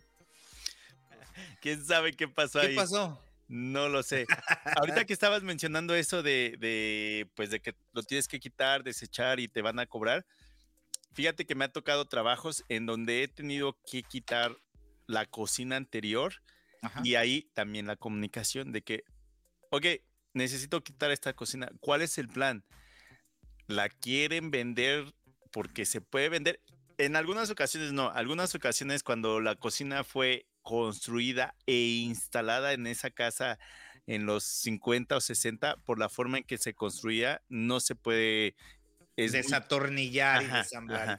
Pero cuando se puede, si es de, ¿qué va a pasar con esto? ¿Quieren que lo quite sin, sin intentar dañar nada para que ustedes puedan revenderlo o usar en, en su garage? O esto se va a ir directamente a la basura. Y ya y ellos me dicen. Y algunos me han dicho, no manches, sí, si hay gente que compra esto, claro que sí puede recuperar algo y nos ahorramos ese tiempo de ir a tirarlo y el, y el gasto que implica. Y este, aunque, aunque quizá no lo venda, regálelo. Y entonces nos quitan el problema de que nosotros tengamos ¿Quién lo va a ir a tirar? Ajá. Ajá, porque sí te van a cobrar por ir a tirarlo. Entonces esa, esa era era lo que se me vino a la mente. Se me había venido, ah, por ejemplo, ¿te acuerdas que hace poco estuve instalando pues también otra, otra, bueno, toda una casa donde hubo un cambio de unos muebles como unas torres que iban a un lado de eh, la chimenea. No sé si te acuerdas de ese. Sí, sí, sí, que pasaron unas vigas medio raras. Exacto, esas. Entonces ahí fue malísima comunicación y no fue error mío. Yo era el instalador, yo estaba siguiendo el plano y las órdenes que me estaba dando la empresa. Entonces, ¿qué pasó ahí? Que había, construyeron unas vigas, eran vigas falsas. Y entonces esas torres que teníamos que instalar, una de las vigas quedaba exactamente en medio del mueble. O sea, en ambos muebles pasaba una viga. Y esa viga eh, entraba por el frente y luego por abajo del mueble también se veía. Entonces era así de, no manches, ¿qué pasó aquí? Hubo mala comunicación, alguien vino a medir y no lo, no lo hizo bien. Y entonces, pues ahí es donde hago el FaceTime con el que me subcontrata y le digo, oye, estoy teniendo este problema. ¿Cuál es el plan? ¿Qué hicieron? ¿Por qué es más alto el mueble y la viga se mete al mueble? O sea, se va a ver mal. Y aparte, me va a ser muy difícil que quede perfecto mis cortes. Hasta yo estoy preocupado. Y ya dijeron, a ver, espérame, vamos a ver. Y entonces me dicen, a ver, mide del suelo a la punta de la viga. No, pues tanto. Y era como, no sé, 30 centímetros más alto el mueble que tenía que instalar. Y entonces, pues ahí yo me detuve completamente. Yo no voy a instalar nada hasta que me den orden. Y luego esos muebles los teníamos que construir ahí. Y era un diseño súper menso, o sea, era un diseño que decías, no manches, ¿cómo es posible que hagan esto? Pero bueno, entonces digo, pues ya no hay nada que hacer aquí, vamos a, al taller para platicar bien y vamos a intentar hacer algo. Y entonces a uno de los jefes, el que es el encargado del de, taller, dice, pues vamos a cortarlo. De todos modos, tú tienes que construir una base que va en la parte de arriba, donde ya nada más pasaría la viga, pero ya nada más sería un corte y no en la parte de abajo. Ah, pues va, eso es más fácil hacerlo. Hasta a mí, para mí era mejor. Y sí, fueron a recoger todas las piezas, las llevaron al taller, las cortaron, me las regresan, las instalo, las instalo, eh, construyo la parte de arriba y entonces llega el electricista y me dice, oye, ¿vas a hacer la perforación para, para la luz? para la caja eléctrica y le digo, si tú me dices en dónde, de una vez lo hago porque necesitamos llevarnos esa base para que la pinten. Y me dijo, ah, va, déjalo marco. Y lo empieza a marcar y a él se le ocurre mandarle un mensaje a la diseñadora y le dice, mira, de acuerdo a tus planos, aquí es donde tendría que ir la luz. Y entonces, pues la diseñadora está viendo y dice, no, algo no hace sentido aquí. Esa torre debería ser más alta. Y entonces yo estoy escuchando la conversación y le digo, oye, es que hubo un problema. Y le empiezo a explicar de la viga y me dice, no, pues te entiendo, pero nadie autorizó eso. O sea, ni el dueño, ni el dueño, ni nosotros. Y fue así de, ok, el que hizo el cambio fue Majestic, no yo. Yo soy nada más el intermediario. Entonces yo también ahí medio me estaba limpiando las manos, pero explicando el por qué hicieron eso, ¿no? Y entonces se hizo un relajo. Y ese día platicando con uno de los, de los jefes, le digo, oye, ¿no sería mejor y más barato que le ofrecieras un descuento y se quede en eso? O sea, ya con la, ya todo bien terminado, pero de ese tamaño. Porque fíjate, te lo vas a llevar al, al taller y necesitas material nuevo. No puedes agregarle ahí y pintar y a ver cómo queda. Tienes que hacer todo otra vez nuevo. Entonces, material, la gente en el taller. Tiempo de instalación. La instalación, el instalador y entonces se va a hacer un relajo. ¿No, te es más barato decirle, les ofrezco un buen descuento para que ese se quede? Y me dijo, no, pues sí, eso a mí me conviene también. Total, a mí me sacan ya de esa instalación porque ya todo lo demás estaba hecho y me mandan a otra. Dije, ah, pues a cierto punto me van a regresar a esa instalación.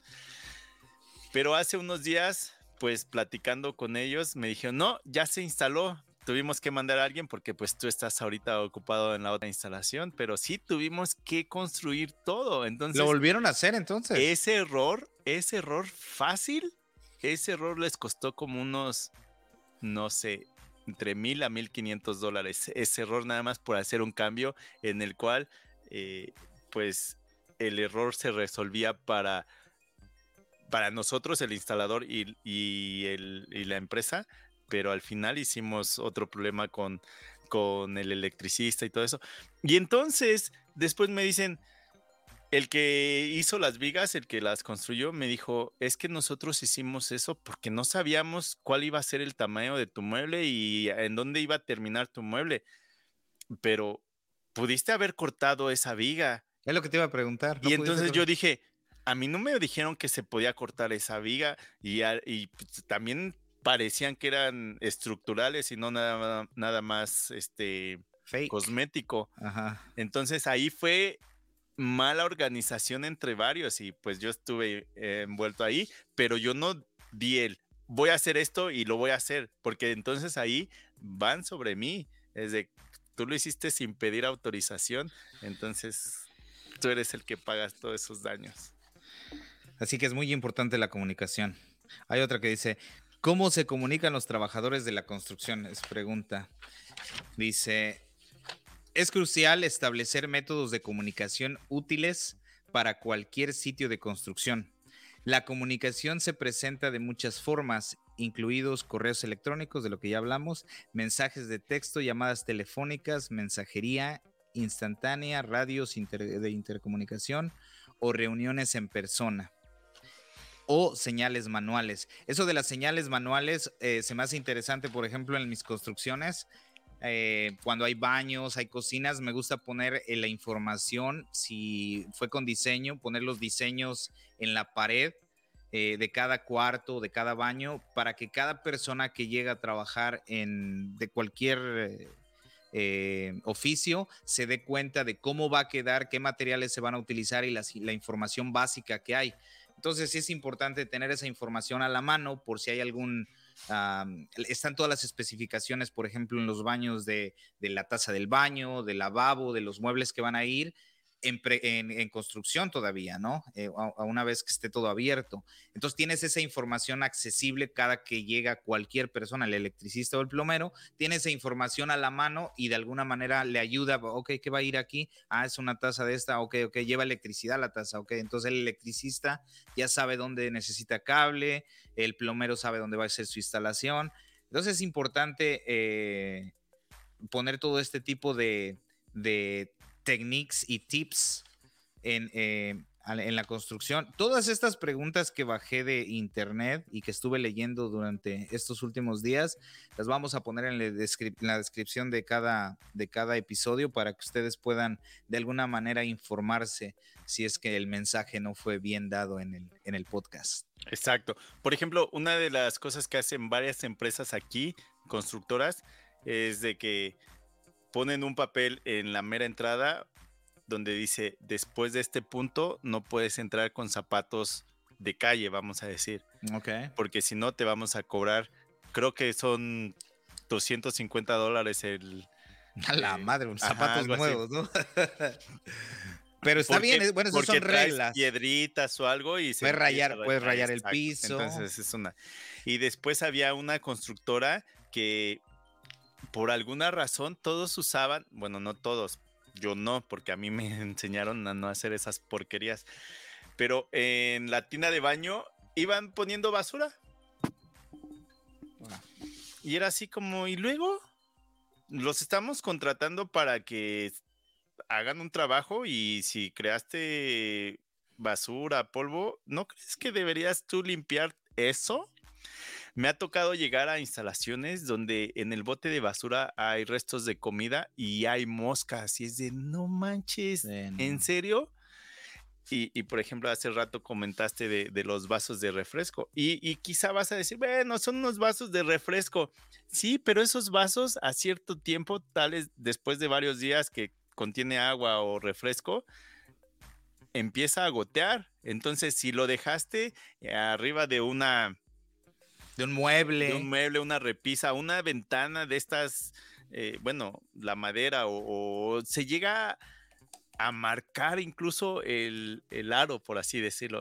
son cosas que pues tienes que poner atención, es, es parte de tu, de tu trabajo. Si, si vas a dejar un relajo y va a venir tu mamá a limpiar tu relajo, ahí déjalo escrito. Oigan, dejé mi relajo, pero va a venir mi mamá a limpiar mi, toda la porquería que dejé. Entonces sí, hay que tener mucho, mucho cuidado en construcción. Porque, mucho, mucho pues, cuidado. Y especialmente les digo, siempre es este importante eh, en todo el tiempo, en construcciones donde no hay gente y en construcción donde hay gente. Es muy incómodo también encontrar botellas de refresco o de agua vacías donde estuvieron trabajando las personas. Entonces, eh, si ustedes quieren eh, desempeñarse en esto profesionalmente, no, no, no, lo dejen. Díganle a su jefe, hey, pónganos un, este, un bote para reciclar, si es que reciclan, este, para poder poner las botellas o este, eh, botellas de refresco, cualquier cosa que sea reciclable en un contenedor y ya después se saca, ¿no? Pero es muy incómodo, muy no frustrante, pero sí es como que, chin, y luego me ha tocado porque... Eh, comieron lunch y a lo mejor se les olvida una soda, eso, y entonces hago una revisión con el dueño, a lo mejor llegó y quiere que le... Y, y, wow, encuentras platos de comida que ya llevan ahí un día o que fueron de la mañana y eso, y dices, ah, su madre, o sea, no se dan cuenta que esto no se ve bien, no nos deja bien parados ahorita aquí. Fíjate que en la instalación que estaba haciendo, donde eran 32 departamentos, eh, el, el, dueño de la constructora ya está viejito, esta vez sí, hasta salí mal con él pero ya era, creo que por su edad. Y a veces andaba buscando un detallito para andarla haciendo de jamón con todos, con todos, agarraba parejo. Y en ese momento Anthony apenas empezaba a trabajar conmigo y si era de, no podemos dejar comida, tenemos que cuidar los zapatos, si hay piso terminado, no podemos rayar porque eso nos va a costar. Y una vez me dice, Martín, ¿quién dejó allá comida? Es, no pueden hacer eso. Y dije, chin, este güey dejó comida, ya le había dicho que no. Y le digo, a ver, enséñame en dónde. Y eh, es que dejaron pescado y que quién sabe qué. Y yo, ah, cabrón, sí, pues no ha comido pescado. Y me lleva, y sí, había un pescado, pero congelado. O sea, alguien compró y lo dejó afuera, eh, eh, afuera en el, en el patio, por así decirlo. Y era invierno, y pues lógico, lo usamos de refrigerador. Y yo, ah, no, eso no es mío. Eso quién sabe de quién es, pero eso está nuevo. O sea, lo acaban de comprar y alguien lo puso ahí. Pero sí, dejar comida, porque lo que él ve es de, es que Martín, si alguien deja un relajo, al rato puede venir la, gente de ventas de bienes raíces con un cliente potencial y ven este relajo, a mí me hacen quedar mal. Yo pierdo negocio por las cochinadas de alguien, entonces yo necesito estar checando y sí, pues claro que sí. Si te están contratando, tienes que ser profesional. En los detalles es donde se ve ¿A quién van a contratar? No importa, no importa qué tan bueno eres hasta que dejas el cuarto limpio, ¿no? O hasta que barres, como, no me acuerdo cómo era el dicho. No importa qué tan bueno eres en la construcción o qué tan bueno eres para hacer lo que haces si no limpias tu desmadre, prácticamente. Dejar más limpio de lo que encontraste, aunque no haya sido tu relajo, este, lógico, tu área de trabajo, no te vas a poner a limpiar toda la casa. Pero sí, eso es algo que yo hablo mucho con, con Anthony y ahora con Edgar también, porque pues sí es de... No podemos dejar nuestro relajo, tenemos que dejarlo más acomodado posible porque alguien puede venir y nos van a meter una cagadota, diríamos. Oye, eh, Martín, y para cerrar ya ahorita, este, eh, ¿Cuál es tu opinión sobre, por ejemplo, dices que tú tomas la, el lunch a la hora que, sea, pero, por ejemplo, no, yo, yo me he dado cuenta que es mejor que las personas que nos dedicamos a la construcción lleven, lleven su lunch o, lo que van a comer al trabajo, o sea, que no dejes el trabajo para ir a buscar el lunch porque pierdes más tiempo. ¿Tú qué, tú qué piensas en ese, en ese tema? Aparte, eh, aparte lo veo de, de dos diferentes formas. Ahorras y realmente comes mejor llevando tu propia comida. Ahorras, estás más enfocado en lo que estás haciendo, este, te tomas tus 40 minutos, 45 minutos en vez de andar corriendo y buscando qué comer y eso. Ahorras porque pues no tienes que estar yendo a comprar eh, comida a otros lados y pues, eh, siento que es eh, logísticamente mejor, es, es más organizado. ¿Tú cómo ves ese tema? de, la, gente que no se lleva su loncha en la, construcción. Fíjate que hacemos las dos, sí hacemos las dos. Este, lógico, sí te es más barato hacerte tu lunch y ahí y no tienes que salir de la casa, no tienes que andar lidiando. Por eso mismo es de que intento no comer a las 12, especialmente si no traigo lunch, porque irte a formar donde todos están esperando su comida es muy tardado. Eh, pero sí he hecho las dos. Por ejemplo, se supone que yo no necesitaría ir al taller por material. Se supone que ese no es mi trabajo. Yo lo he mencionado. Güey, mándame a alguien del taller a entregarme las piezas porque él es más barato que yo. Y, aparte, si yo voy al taller, voy a perder tiempo en la instalación. Luego sí tienes que no ponerte la del Puebla como dicen, sino a veces de que, ah, pues va, órale, vamos a hacerlo. Voy por las cosas porque a veces me es más fácil ir por ellas más rápido a que alguien me las traiga porque tienen que hacer algunas cosas. A veces he pedido, oye, no me mandaste tal material, necesito que me traigas, no sé, tiras de, de madera de tal medida y me las han mandado de otra medida que no me sirven y es de, güey, hasta en eso no me lo pueden traer bien entonces, en algunas ocasiones, en muchas ocasiones, sí voy al taller por eso. Y ahí es donde digo, ah, yo tengo que ir de todos modos. Vamos a ir y vamos comiendo en el camino. Entonces, de esa manera mato a dos pájaros de una piedra, ¿no? Y cuando no llevamos, intento es de, pues puedo pasar cerca de, del, del taller, hay tal restaurante de comida rápida donde ni siquiera me tengo que bajar del carro y más que traigo el remolque y es de, pero porque me queda de paso y sé que no va a haber tanto problema. Pero sí, y luego la manejada después de comer y te da el mal del puerco. Te, da sueño. lo peor. Y en este trabajo en el que estoy ahorita, sí hemos tenido que hacer eso constantemente. Pero sí, nos es más barato y mejor comida hacerte tu propio lunch y te quitas de, tantos problemas. Y, yo lo veo así también, o sea, yo veo que, por ejemplo, si son cinco personas las que te están ayudando y esas cinco personas no llevaron su lunch y tienen que ir a traer y, lo que tú dices, a las 12 está un... Es, hay bastante gente en todos los restaurantes si está cerca un restaurante y si no tienes que ordenar, bueno, pierdes bastante tiempo y cinco personas, diez minutos, pues ya es casi una hora que perdiste de producción o de trabajo eh, para la empresa, ¿no? Posiblemente a ellos no les afecte, si, o no sé cómo, cómo se les pague, pero pues por ejemplo yo les pago a los muchachos por día, ¿no? Entonces, si ellos se toman una hora, hora y media de lunch, o sea, yo les pago sus, sus ocho horas o el día, ¿no?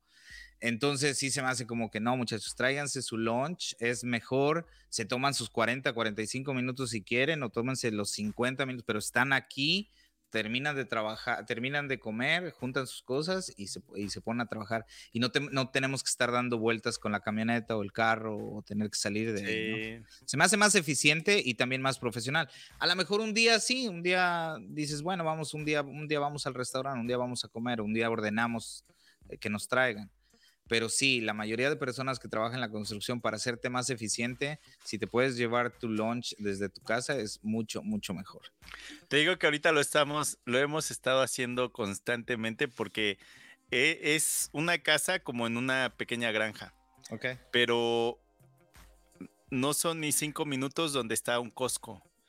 Órale. Y entonces es de, ya sabemos que son dos hot dogs con dos refrescos por tres dólares. Y esa no la puedes dejar ir. Y este, pues vamos ahí, no hay problema. Nos, nos, queda, nos queda cerca y creo que ahí no nos mataría. Pero sí, ir de que vamos a formarnos en el McDonald's o en el Tim Hortons es de no, qué hueva. Sí, sí, sí, va a haber un madral de pérdida de tiempo. Y eso, eso lo aplica también cuando se trata de, de ir a traer materiales yo sé que tú ocupas mucho menos materiales que, yo, o tu trabajo es más específico, pero por ejemplo, a mí, güey, yo voy ocho veces al, al, al Lowe's o al Home Depot todos los días, y es por falta de comunicación, por falta de que, o sea, no te avisan exactamente qué es lo que va a llegar, qué es lo que no llegó, o lo que ordenaste, si va a llegar todo. Y ahorita estamos viviendo tiempos bastante complicados en la construcción porque todos agarran de excusa que la pandemia y este, entonces dicen, no, mames, la pandemia, güey, no ha llegado esto, entonces tienes que ir a otro lado. y, y e, es, es, frustrante porque pierdes un chingo de tiempo. Estamos trabajando en unos apartamentos muy cerca de aquí eh, y todos los días hay que ir al, al, Home Depot. Entonces yo, yo, yo, les digo a la compañía esta que nos está contratando, ¿por qué no ordenamos todo el material? O sea, yo pierdo, o sea, perdemos yo o a la persona que mando, perdemos dos horas en la mañana y una o dos veces más, 40, 45 minutos en el día, al menos dos veces más. Si ordenamos todo el material completo, sin que, o sea, que nos lo manden directamente, este, lo, podemos dejar aquí organizado. Tenemos bastantes balcones que vamos a remodelar, podemos estar seleccionando el material que vamos a estar ocupando diariamente aquí sin necesidad de dejar el trabajo e ir a buscar lo que necesitamos. Eh, pero la, gente no entiende. Y entonces, cuando vas a una de esas tiendas, ¿cuál prefieres, Home Depot o Lowe's? depende, Martín. Por ejemplo, en este caso, Home Depot está a tres minutos. Eh, no tengo preferencia, siempre siento que Lowe's está mucho mejor organizado. La gente de Lowe's como que le pone un poco más de atención a las cosas. Es mucho más limpio. Tiene, tiene mejor toda sus, su estructura, por así decirlo, en el interior de la tienda. Este, Home Depot es un desmadre, En Home Depot hay un mundo de gente, güey. Eh, entonces ya por eso se hace un desmadre. Luego, por ejemplo, si quieres madera, güey, tienen que traer a la persona que está eh, autorizada a manejar el forklift para bajarte la madera y hay, que estarle invirtiendo tiempo ahí, güey, y eso frustra ah, por el tiempo que pierdes. Entonces, pero no, no hay ninguna preferencia, depende de dónde esté el lugar. Y aquí de la casa, güey, tengo más cerca también el Home Depot, pero muchas veces prefiero ir a Lowe's porque te digo, está un poco más organizado, la gente está como que más atenta o más amable, por así decirlo, que en Home Depot.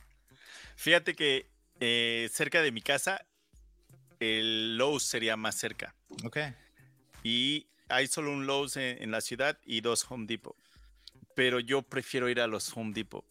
Eh, aparte, durante el día del trabajo, los Home Depot son los que me quedan cerca. El Lowe's sería salirme casi, casi.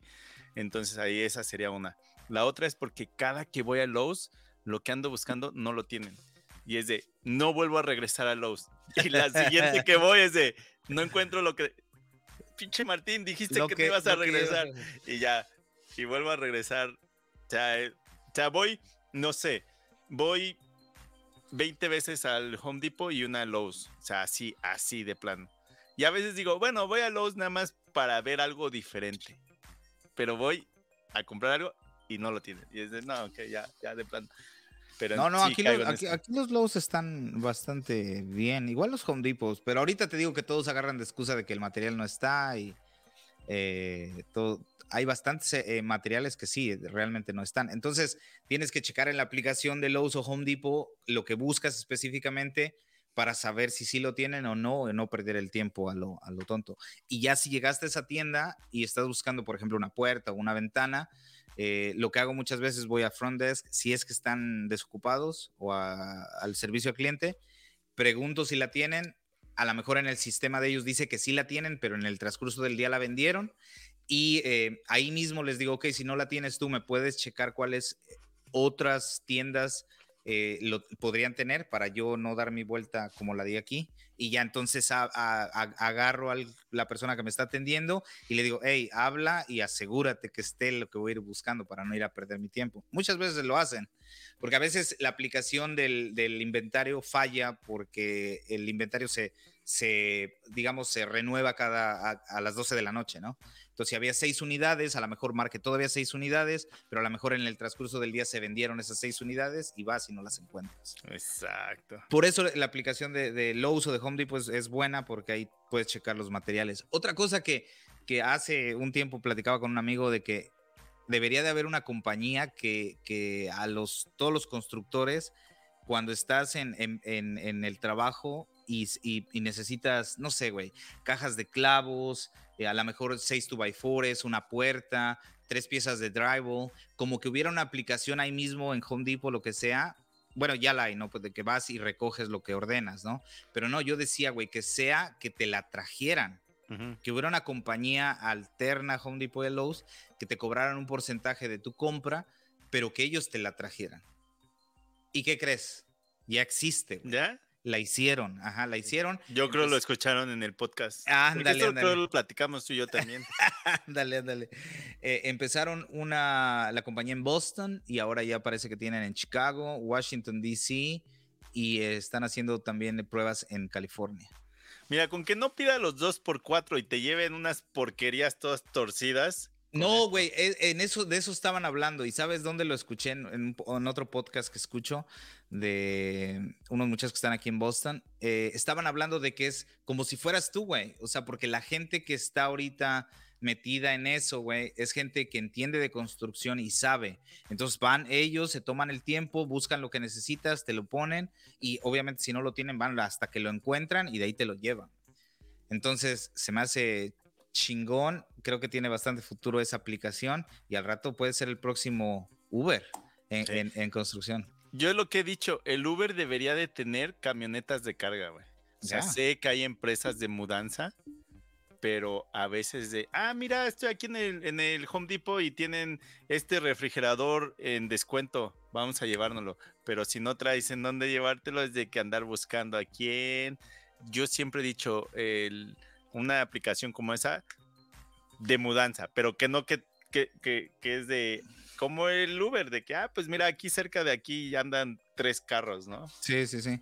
Ahí, también hay que, ah, había que examinar el, las aseguranzas, ¿no? Por ejemplo, si vas a entrar a una casa y rayas algo, bajando el refrigerador, o sea, hay que, o sea, a lo mejor por eso es un poco más compleja la, la, la, aplicación, ¿no? Sería un poco más, este, porque el Uber, pues nada más tú te subes, te lleva, te bajas y te vas, ¿no? Aquí sería un poco más envolver el movimiento que llego, es un refrigerador, quién lo va a echar, dónde lo vamos a bajar. Ya te dice como que es un poco más. Sí, es cierto. Sí, sí, sí. Por ejemplo, aquí hay empresas que hacen entregas de, de electrodomésticos o de línea, blanca. Y este, y por ejemplo, ellos no se quitan los zapatos, así sea piso nuevo y una vez dijeron es que no tenemos autorizado eh, en, entrar. Ah, unas han dicho no podemos entrar a las casas y otra dijeron no podemos quitarnos los zapatos. O sea, sí entran a la casa y, te lo dejan, pero no se quitan los zapatos porque eh, en cuestión de, creo que era de seguros, no aplicaba ahí. Entonces tenían, no era permitido quitarse los zapatos.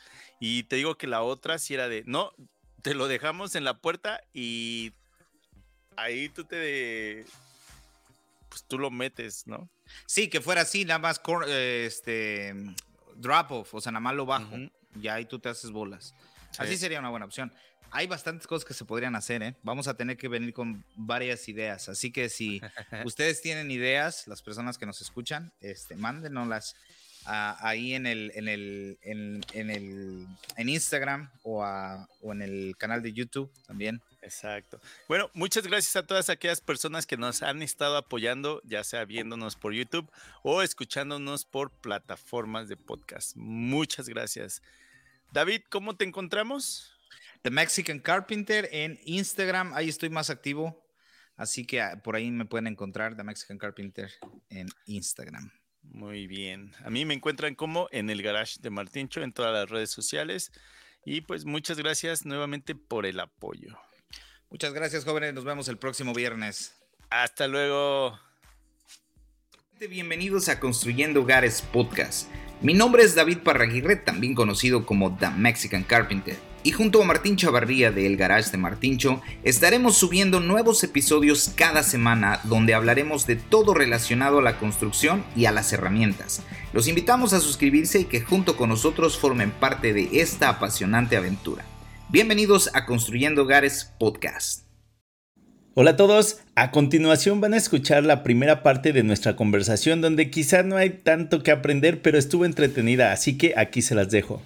¿Cómo, cómo te va por Canadá? Bien, todo bien. El clima, empecemos con el clima, ya mejoró. Hasta ahí, hasta ahí con el clima. Terminemos con el clima. Vi, vi la semana pasada o eh, hace unos días que vi que hiciste un live en Instagram y vi que estaba. El clima está medio loco, ¿no? Está. Llueve, aquí donde yo vivo. Aquí donde yo vivo está loco, güey. Está loquísimo. Estamos en, en. Bueno, ahorita que estamos grabando a finales de abril y todavía nos cayó una nevada, mucho viento, ahorita ya hay sol, vuelve a llover y es así de, pues bueno, pues así es.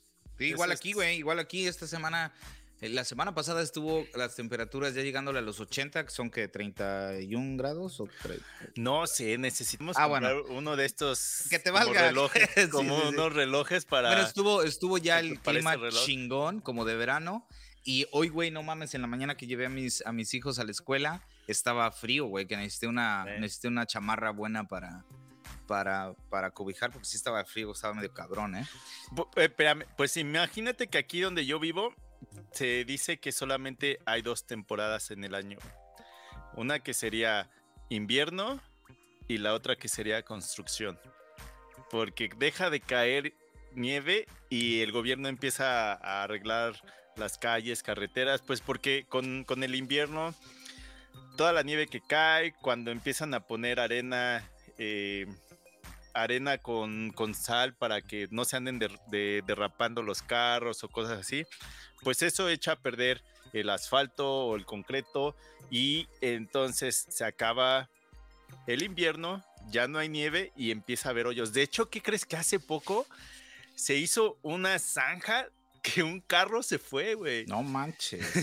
Ahí yo creo el gobierno se metió en un pedote. Fíjate que hace, no me acuerdo hace cuántos años, yo creo, yo creo unos 8 o 9 años, en un invierno, el gobierno, pues ya ves, pasa con, con los camiones moviendo la nieve, eh, principalmente las avenidas principales o carreteras, vamos a decir, ¿no? Y entonces en Canadá casi todas las ciudades están cerca de, un río, güey. O sea, es casi, casi como de ley que, que la ciudad está cerca de un río. Y aquí en la ciudad hay como unos, puta, no sé, como unos cuatro puentes que pasan por el río. Y entonces pasa eh, los camiones y empiezan a mover la nieve y pues no se pueden llevar todo. Entonces, claro. pues, ves que queda poquito. Pues en una como media curva en el puente que está pues arriba del, río, güey, se empezó a hacer como una rampa, güey. No manches. Y pasa una amiga y se derrapa, güey, y agarra la rampa y al río, güey.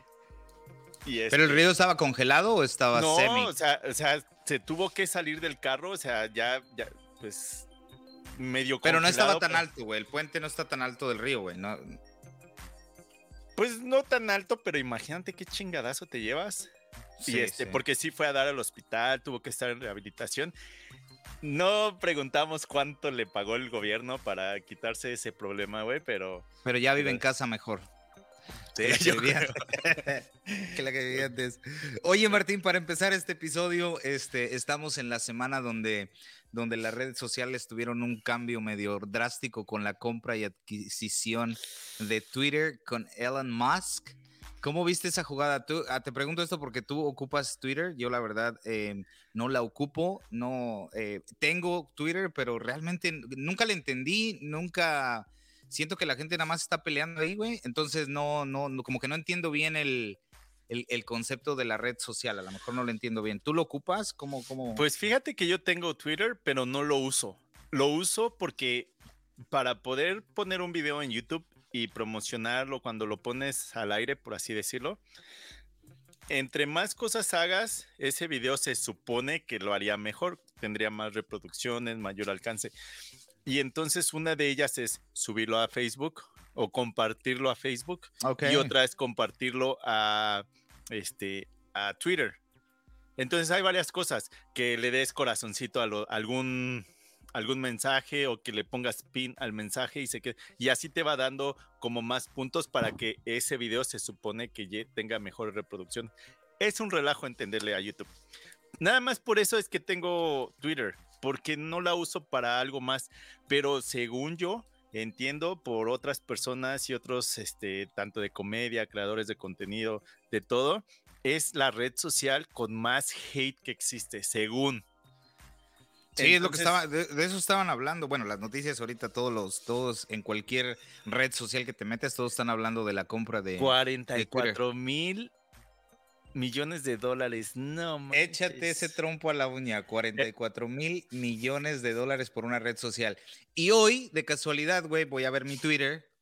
En, voy, a ver voy a ver el Twitter y veo en la. Eh, ves que te metes a Twitter y en, la, en el encabezado dice. Era de Elon Musk. Y dice que la próxima sería Coca-Cola para regresar la coca a la Coca-Cola.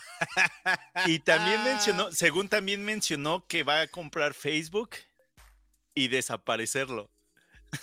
No, ese fue un meme, ese fue un meme. ¿Habrá sido un meme? Sí, sí, sí, era un meme. Oye, pero tú qué piensas de redes sociales? A veces, o sea, sí es verdad, las redes sociales nos acercan a los que están lejos, pero pues nos alejan de los que están cerca. Eso es una realidad. No sé si tú has llegado a tener problemas con la familia, yo sí lo he tenido y este, pero es verdad, a veces, a veces sí pienso, y si desaparecieran las redes sociales, o sea, creo que a muchos les haría como un favor, porque, pues, sí, o sea, nuevamente te acerca de los que están lejos, pero te alejan de los que están cerca. No lo sé, a veces es un relajo. Y luego es un relajo entender redes sociales cuando tú compartes tu, contenido en estas y que ahora ya le hay que hacerle esto y ahora hay que moverle acá y ahora lo que hiciste hace cinco años ahora te va a perjudicar con lo que ya hiciste. las redes sociales son como, como introducciones a libros. Realmente la información valuable en lo poco que he leído es que está realmente en los libros. Las redes sociales solamente nos dan antídotos durante todo el santo día de cosas. Eh, eh, eh, de 15 segundos o un minuto de entretenimiento o de aprendizaje. Realmente no nos sumergimos en cualquier tema que quieramos aprender, ¿no? Entonces, si realmente usáramos las redes sociales para aprender y educarnos, sería diferente, ¿no? Pero la mayoría lo, usamos como entretenimiento. Ahora, la tecnología ha crecido bastante, que gracias a la tecnología, pues otras personas en otras partes del mundo pueden aprender de otros países o pueden conocer otras formas de, vida o cultura, eh, aprender idiomas. O sea, hay, yo estoy a favor de que sí la tecnología nos ha nos ha este, acercado más. Imagínate hace 20 años que alguien quería saber eh, sobre eh, diferentes tipos de soldadura y, no tenías ese acceso, ¿no? Como ahora, ¿no? Sí tenías las computadoras, pero no tenías toda esa información eh, tan amplia que existe dentro de las redes sociales ahora, ¿no? Si lo ocupáramos más para educarnos y más para... Pero, pero ya sabes que si tu video no tiene, no tiene una muchacha eh, eh, eh, en, el frente o no tiene entretenimiento o comedia, este, pues tu video pues pasa, o sea, ah, tiene que ser específico la, persona que ande buscando ese tipo de información para que tu video tenga reproducciones. Realmente no es algo que se va a hacer viral, ¿no? Así es. Pero bueno, las redes sociales, a veces digo que es más difícil entender las redes sociales que a mi esposa y ve que eso sí está, sí está cañón. Pero tú qué usas más para, para, eh, para consumir? ¿Qué consumes más en redes sociales? Es que depende del momento, pero yo podría decir que es Instagram y Facebook, güey. Son las dos principales, ¿verdad?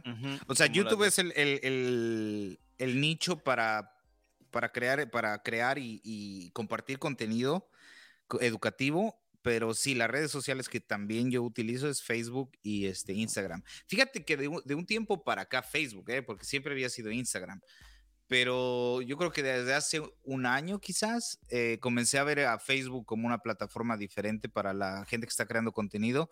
Vi que los canales, por ejemplo, el tuyo, el de Walter o el de Yair han crecido bastante. Se me hizo interesante también el, el nuevo concepto que ahora Facebook tiene.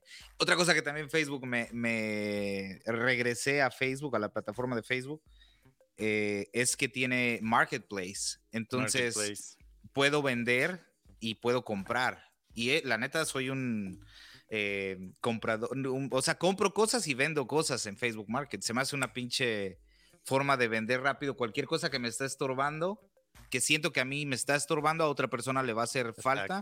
Y sí, güey, tenía un grill el año pasado. De hecho, creo que en uno de los videos que subí a, YouTube sale. Tenía un grill que ya no ocupaba, güey. Estaba, yo creo que había pasado ocho meses tapado, güey. Y tenía yo otro un pequeño que utilizo de carbón todo el tiempo. Entonces ese es quemador con gas y tiene sus quemadores y todo. Y le dije a Alejandro, oye, lávalo y creo que yo pagué 200 o 300 dólares por él y dije, lávalo bien, límpialo y vamos a pedir 200. No manches, güey, como en una hora, ya tenía como dos o tres mensajes. Hey, sí, este, ya voy por él, dame la dirección. A veces es un poco riesgoso porque he escuchado varias historias donde, o sea, o te han robado o te, o sea, entonces es peligroso, hay que tener cuidado también con eso. Pero sí es una manera este, también de, vender tu, producto, lo que tienes. Exacto, exacto.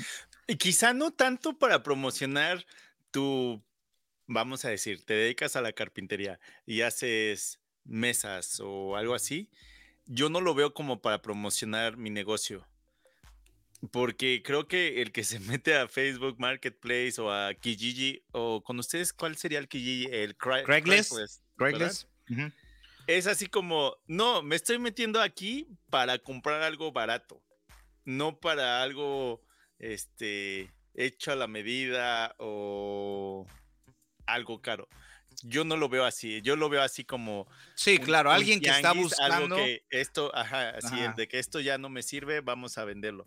No para promocionar mi negocio, vamos a decir, de, mesas, por así decirlo que me he topado con varios, varios eh, buscando.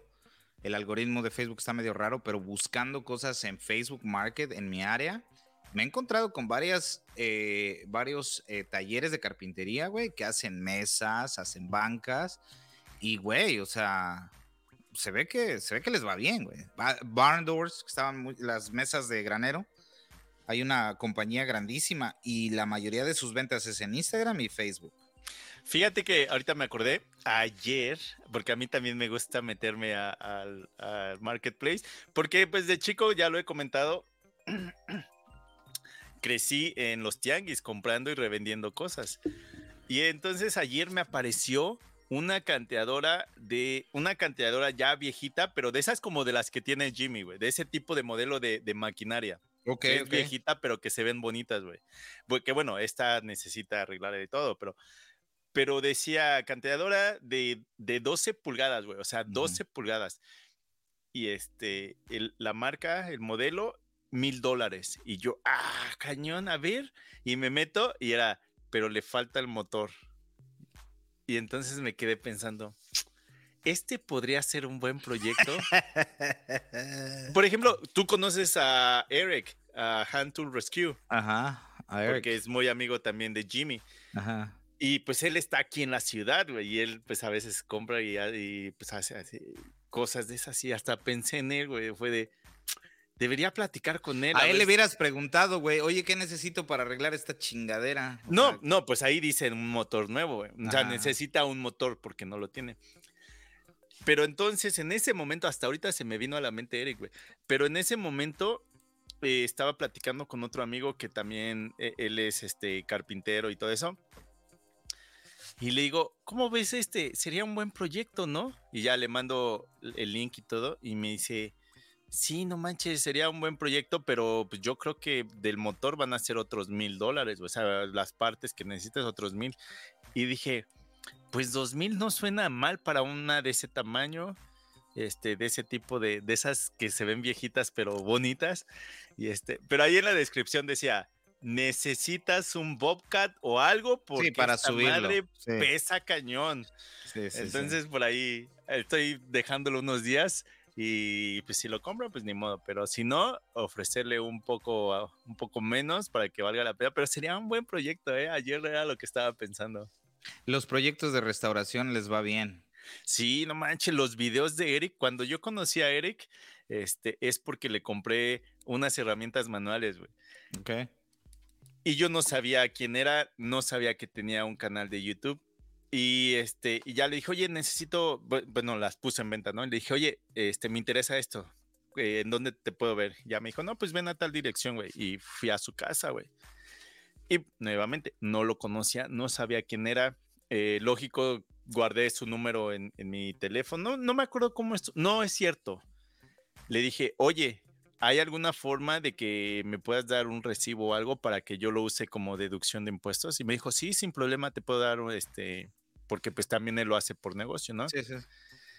Y entonces me manda un correo, me llega este, eh, la, factura, por así decirlo, guardo su correo, tengo su número, su información.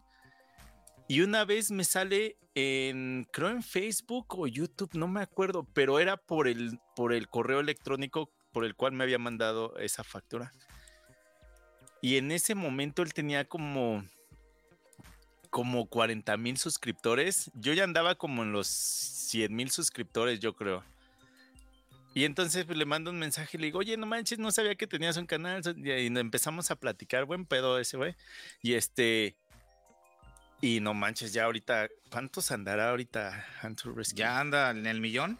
En el millón, ¿verdad? No, no sé, güey, no sé. No, tiene tiempo que no veo videos de, de él. ¿Compraste herramientas de las que él hace, Martín? De las que restaura, ajá. 928 mil. Ah, sí, sí. No, pero eso ya es cuando ya lo conocí bien. O sea, sí, sí nos este, llevamos bien. En algunas ocasiones incluso ha habido reuniones y lo he invitado y se ha aparecido, güey. En algunas ocasiones he ido a su, a su casa o a su taller, porque cuando yo lo conocí, su garage, güey, era para un carro y un desmadre que tenía que no, ni siquiera te podías mover, güey. Y entonces, pues empezó a hacer ese tipo de... Para toda la gente que nos está viendo en YouTube, esta es una llave Eh, no, no sé el nombre exacto, güey. No, no, no, sé cómo lo tiene en su website. Pero esta es una, una, llave antigua. Él creó una similar, pero él las hace. Porque ya no existía ese modelo, ya no había la patente. Ya, ya, no existen. Entonces está bastante interesante. Y yo fui a una, a una tienda de antigüedades hace como un, par de semanas, muy cerca de aquí de la casa, y me encontré con dos. Me encontré esa y me encontré esta. Sí, sí le he comprado. Según yo tengo tres, dos de ese tamaño, porque ya ves que le cambia algo y es un modelo diferente, ¿no? Me gusta la que este tiene el, el, brass, que tiene esta parte de acá, que es brass. Y entonces, pues nos hicimos amigos y todo el pedo. Y ve, ahorita ya tiene casi un millón de suscriptores. Y entonces, pues empieza a vender ese producto y la última vez que, me dijo, sí era así un número de no manches, neta, que has vendido todas esas y pues haces la cuenta de, ok, te vale tanto cada una, vendiste tal, a la madre. Y entonces pues tiró el garage que tenía, güey, y construyó, pidió permiso al gobierno, qué tan grande podría ser. Y le dijeron, lo máximo que puedes es tanto. Y fue lo que lo hizo, güey. Y entonces, este, pues he ido varias veces ahí a su, a su garage o a su taller, güey. ¿Cuándo fue la última vez que hablaste con él? Ah, hace como, yo creo hace como mes y medio, dos meses, güey. Entonces, ¿sí sabes que se va a mover? Ajá, pero eh, creo que va a seguir en Canadá, ¿no? En Ontario. Sí, sí, creo que creo que se cambia, no sé, no sé a dónde, pero se estaba cambiando porque tienen un podcast Ajá. Uh, con Jimmy y otro, no, no, no, no lo tengo ahorita aquí a la mano, pero tiene un podcast y ahí escuché. Algo de Fits, ¿no? Fits All. Fits All, ajá, algo así, algo así. Fix, fix All, Fix It All. Algo así, ¿no? Ajá. Es con Jimmy y otro güey de Ahí, ahí, la última vez que hablé con él es donde me comentó, güey, porque le dije, oye, este, tengo una pregunta, güey, y no es que me tengas que dar un número exacto, pero nada más necesito darme una idea. Le digo, ¿qué tan grande es tu garage y cuánto te costó pues hacerlo. Y ya me dijo, me dijo el número y todo, y me dice, ¿por qué? Y le digo, es que por ahí hay, estamos viendo si, si se puede hacer algo y me dijo, no, mejor espérate y te vendo mi casa. Y yo, no manches, ¿a dónde te vas? Yo ah, pensé que se iba a Estados Unidos, pero no, me dijo, no, es creo a Ontario o algo así, ¿no? Ajá, creo que, su familia queda en, Canadá, creo que siempre queda en Canadá. Mm. Se me hace interesante ese güey, su, su, su historia de ese güey, porque ese güey no tiene nada que ver con las herramientas profesionalmente. No, no de hecho, él tiene algo que ver con... ¿Médico? Algo, algo, médico, algo médico. Biología. Cuando yo lo conozco, pues estaba trabajando en la Universidad de, Saskatchewan, aquí en la Universidad de Saskatoon, y este, y le pregunté, ¿cómo es que empezaste tu canal? Y me dice, pues es que me gusta hacer eh, la restauración de herramientas, y dice, entonces, pues a veces desarmaba cosas y no sabía cómo ponerlas, entonces pues se me hizo fácil poner una cámara arriba y entonces pues iba desarmando, arreglaba todo y después pues me ponía a ver el video y otra vez lo, pues armaba lo que ya había hecho, ¿no? Y dice, pues una vez se me ocurrió subirlo a YouTube y ¡pum! Cañón del el alcance que tuvo. Y, y, pues si te das cuenta, es muy rara la vez que hable, güey. O que salga. Es nada más son sus manos y sus manos. escuchando. Entonces sí, a mí también se me hizo bien interesante. Y ya al final, este, pues renunció a su trabajo y se dedicó al 100% a hacer contenido. Y este, y de hecho. Lo que, lo que se me hizo interesante de él y de Jimmy es que los dos tienen eh, eh, partes similares, ¿no? Crean contenido, pero saben que esto de la creación de contenido en algún momento puede terminar. Entonces, ellos han hecho eh, por ejemplo, eh, Eric ha hecho herramientas para vender. Él ya tiene una plataforma establecida. En caso de que se vaya a la chingada, bueno, pues se queda con la manufactura de sus herramientas. A lo mismo que Jimmy, ¿no? Jimmy, pues él lo dice, ¿no? Ya estoy creciendo, ya estoy más grande, no sé si me pueda dar otros seis o siete años más la creación de contenido, pero todo lo que está haciendo es como preparando la salida a la mejor de plataformas, pero sus productos van a estarse vendiendo por mucho tiempo en el futuro, ¿no? Exacto, es lo que dicen, no pongas todos los huevos en una canasta. Y por ejemplo, platicando con Jair, me acuerdo que con él fue con lo que lo platiqué y era así de, ¿qué harías si mañana por alguna razón desaparece YouTube o Facebook y pues tu, tu negocio es el contenido para algunas marcas y pues las marcas necesitan promocionarse en algún lugar. Entonces ahí es de, si te pones a pensar, a mí mi esposa me ha dicho varias veces, y, si renuncias a tu trabajo y te metes nada más a redes sociales, de, no, o sea, creo que es más seguro lo que estoy haciendo en, en las instalaciones a que esperar a que, chin, a ver si ven mi video y a ver si hay patrocinadores y a ver si esto, no, o sea, sería muy difícil para mí, muy más, este, ¿cómo sería? Como está, estaría más preocupado. Entonces ahorita es así de, no, pues esto es lo que, lo que ando haciendo y pues sí me quiero meter más a redes sociales, pero pues como siempre hemos dicho, primero lo que deja y después lo que... Lo que pendeja. Pero sí, pero estás diversificando, güey, que de alguna manera pues está creciendo tu canal, está creciendo tu plataforma y al mismo tiempo estás contratando nuevo, nuevo personal y, no dejas ese, ese trabajo que es estable. y, y, sigues diversificándote, que eso es lo importante, ¿no? Exacto. Y este, pero sí, voy a hablar otra vez con Eric y le voy a decir, oye, antes de que, porque una vez platiqué con él y le dije, vamos a hacer un video. O sea, sería muy difícil hacer una colaboración tú y yo, pero dame chance de hacer un video de el detrás de cámaras o un, un día contigo mientras estás haciendo un proyecto, güey. Y me dijo, sí, órale, vamos a hacerlo, güey. Eh, bien buena onda. Antes, creo que ya no lo hace bueno, no estoy seguro, pero varios proyectos que hice con resina y con, con madera de Live Age, eh, de hecho a él le compré la madera porque también hacía eso. Pues de todas las maquinarias que tenía, pues dijo, ah, pues me es fácil comprar un tronco, cortarlo, hacer este, bueno, cortarlo y secar el material y ya después venderlo. Entonces a él le compré varias, varias cosas. Entonces me llevo, me llevo bien con él. Este, voy a platicar con él. Qué bueno que me recordaste porque sí me dijo que ya se iba a mudar. Y me dijo, no, no, deberías de platicar con dice, él. Dice, mejor compra mi casa. Y yo, no manches. Eh, creo que sí le dije, más o menos de cuánto estamos hablando para ir pensando. Pero porque sí me dijo, le digo, no me digas su número, o sea, exacto si no quieres pero aproximadamente cuánto te costó y qué tamaño tiene, porque pues por acá traía unas ideas, ¿no?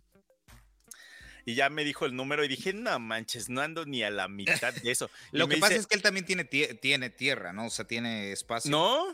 ¿No? No, él está adentro de la ciudad y yo creo que eh, el terreno de su casa es el mismo que el mío, güey. Ok, ok. Y este, y me dijo, pero ¿sabes qué? Es que yo le invertí para que tuviera líneas de agua en el piso y, y pues estuviera calientito.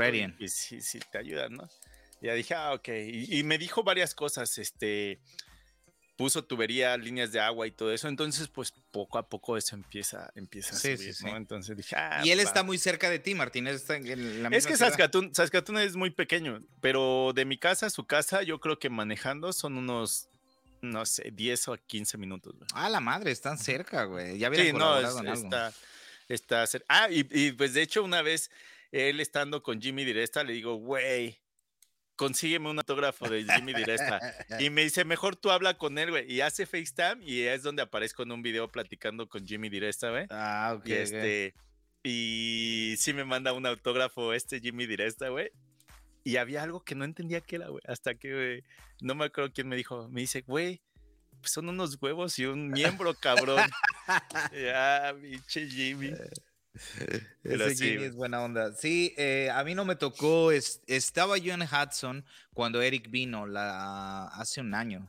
Hace un año. Pues va seguido, ¿no?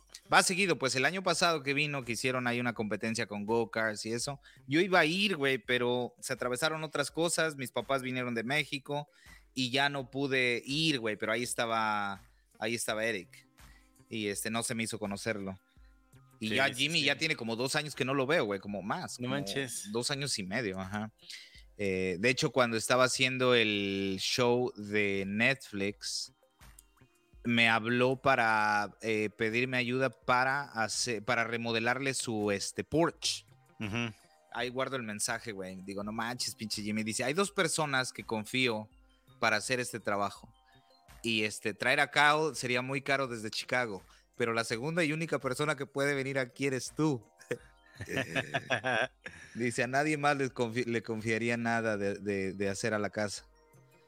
Y, este, y en, un, en un inicio le dije, sí, güey, dame chance, déjame organizar acá, pero en ese, en ese, exactamente en ese verano estábamos haciendo dos casas, frameando dos casas desde principio a fin, y, este, y sí me quedó imposible. Ya después le mandé un mensaje le dije que no iba a poder, y ya él se, él dijo, no te preocupes, David, yo lo voy a hacer en las tardes después del show, y, y apenas creo que lo está acabando, güey, tiene como un año que lo empezó y apenas creo que lo va a acabar este, este spring perdón, ahorita estaba mandándole el mensaje, dije antes de que se me olvide y le puse, hey, before, eh, antes de que te mudes a otra provincia, necesitamos hacer una colaboración, a ver qué dice. Ah, Eric, Eric. Que si no se me olvida también. Así que si, si ustedes les llama la atención, muchachos, a la gente que nos está escuchando en el podcast, eh, la restauración de herramientas antiguas o de todo tipo, eh, Eric, ¿cómo se llama su canal? Hand Tool Rescue. Hand Tool Rescue y está en YouTube. Vamos a dejar la descripción en, en, en, la, en, las, en las notas de este. Y a veces, eh, a veces platicando con él era de. ¿Y a ti cuál es el hate que te llega? Y decía, no manches, la gente se enoja por todo. Los haters están cañones de que no manches, esa herramienta hay muy pocas en el mundo y ve lo que andas haciendo y esto y el otro. Y es de, no manches, esos haters, ningún chile les embona, pero bueno. Oye, David, diría uno de mis amigos, mucho guau guau guau y poco glu glu glu.